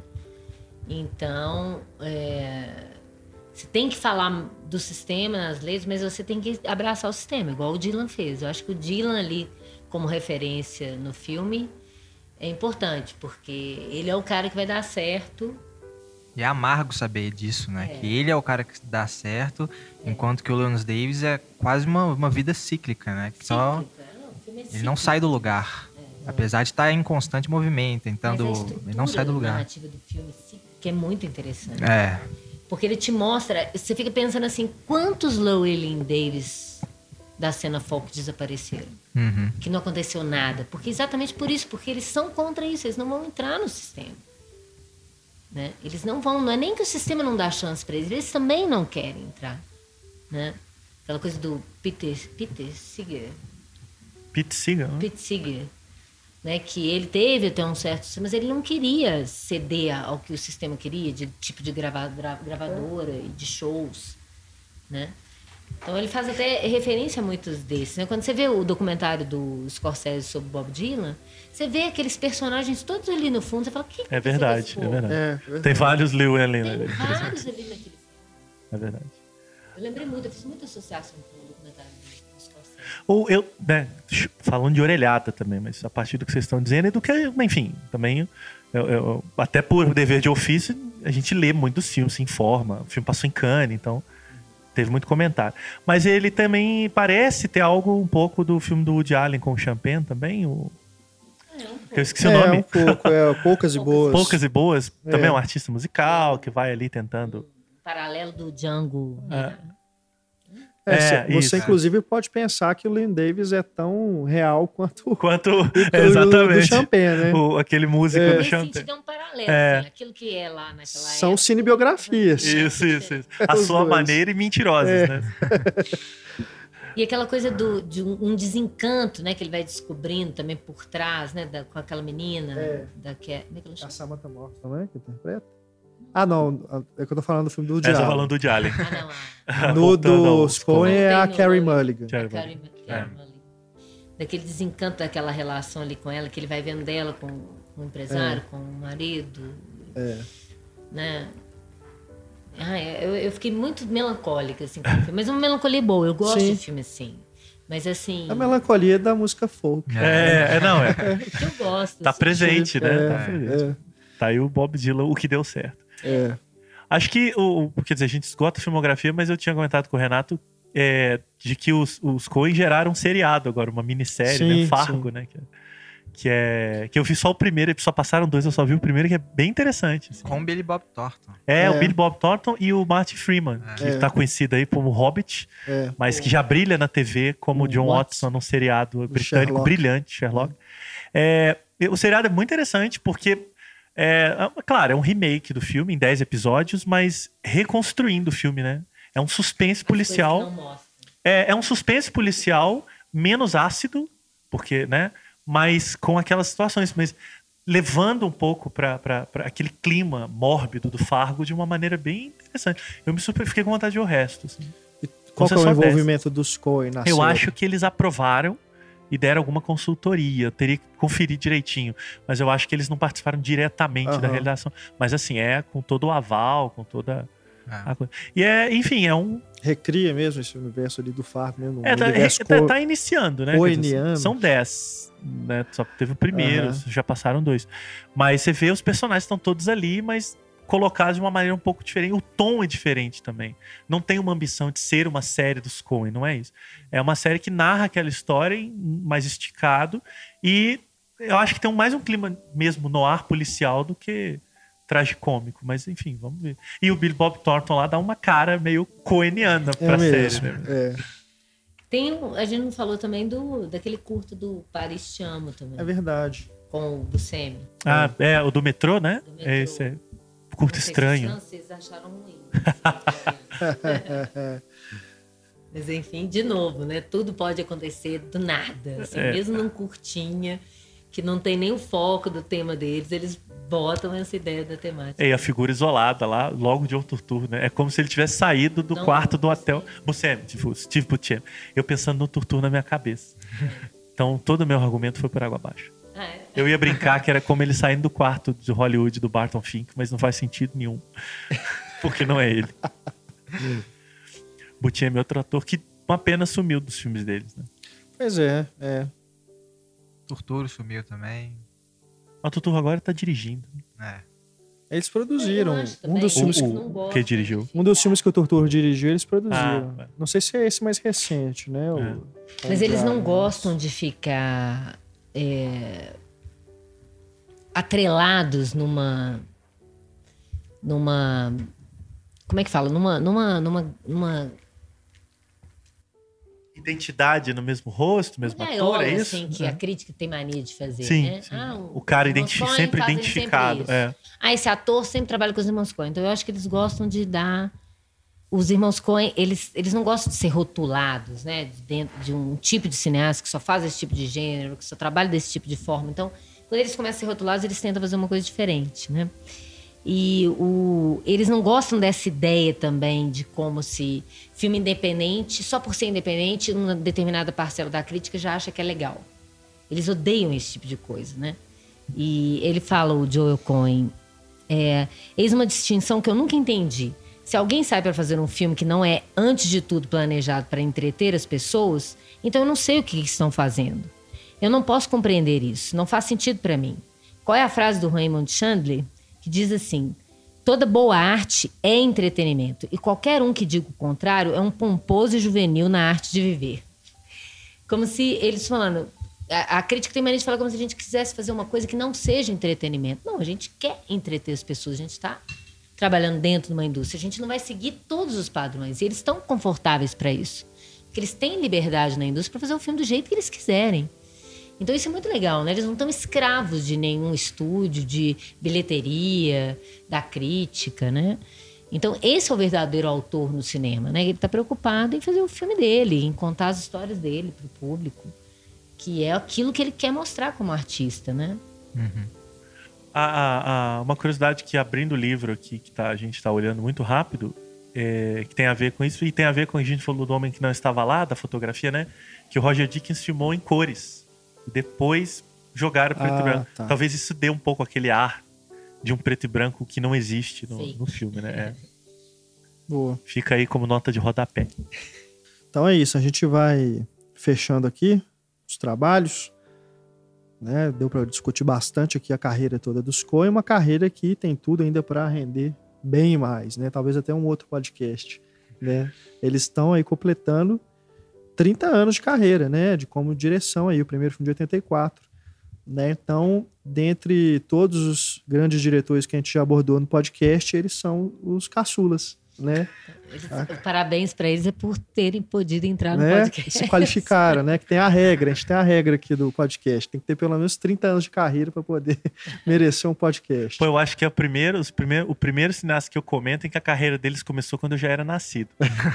acho que agora eu fiquei um pouco deprimido. Mas 20 anos de carreira já 30? testa uma carreira. Ah, né? 20 anos. né? Depende da Depende, quantidade e de é. filmes, né? Depende da qualidade do É, trabalho. né? É, acho que sim. Mas é. enfim, é só. Exceções pra confirmar a regra. É. Só pra gente ter mais. Bom, a gente agradece a participação dos ouvintes que mandaram as perguntas, né? Lembrando que a partir de agora a gente já antecipa aí os diretores para que vocês possam verem os filmes e mandar as perguntas para a gente já incluir aqui na discussão. Já vamos anunciar de uma vez que o próximo grande diretor, agora já pegando aí um classicão, é o Orson Welles. Então, aí mais ou menos no comecinho de junho, provavelmente, a gente faz esse podcast. Vocês têm então aí um tempo para rever a obra dele, se vocês quiserem, e mandem suas perguntas para nosso e-mail cinema@cinemaencena.com.br. Tem também o nosso Twitter arroba Cinema em Cena. Agradeço aqui de coração a presença da Ana Lúcia e do Marcelo Miranda. Sem eles, não seria possível termos esse programa. Obrigado pelo convite e pela, pela companhia aqui. da- Adoro que, que os ouvintes também curtem e gostam de discutir, entre aspas, cinemas com a gente. Né? Pena que a gente não pode ter essa troca tão direta. Tão mas direta. Um É, dia, né? quando Mas- o podcast fizer aniversário, o Renato vai fazer um ao vivo. Eu tô pedindo. Uma aqui, plateia. é. Não, não, um então você vai auditório. lançar um ao vivo no site. Você anuncia uma semana antes, esse depois vai ser ao vivo. A gente A gente tem- até tentou agora É. nessa reformulação, mas a gente esbarrou em alguns é probleminhas, técnico, mas né? Normal. ainda é uma ideia que está sendo Quem sabe um dia, né? né, Ali com e-mails ali no momento. É, seria bem legal mesmo. É uma- um pedido, inclusive, dos ouvintes. A gente está trabalhando e tomara que a gente consiga resolver esses probleminhas para a gente poder ter esse programa. Mas, enfim, vamos ficando por aqui agora. Antônio também, Valeu. agradeço aqui a presença no nosso programa. Na próxima semana voltamos, então, com mais um podcast, Papo de Redação, para a gente falar sobre alguns filmes que estão em cartaz, né? Temos aí para falar sobre Noé, Capitão América, Homem-Aranha, tem o filme novo aí do John Turturro, né? O Amante a Domicílio. E entre outros, né, que estrearam aí, é, estão em cartaz ainda, alguns que passaram pelos cinemas nesse intervalo em que estivemos aí fora do ar. Mas agora estamos de volta para valer. Tá bom? Um grande abraço, pessoal. Até o nosso próximo programa. Tchau. Oh.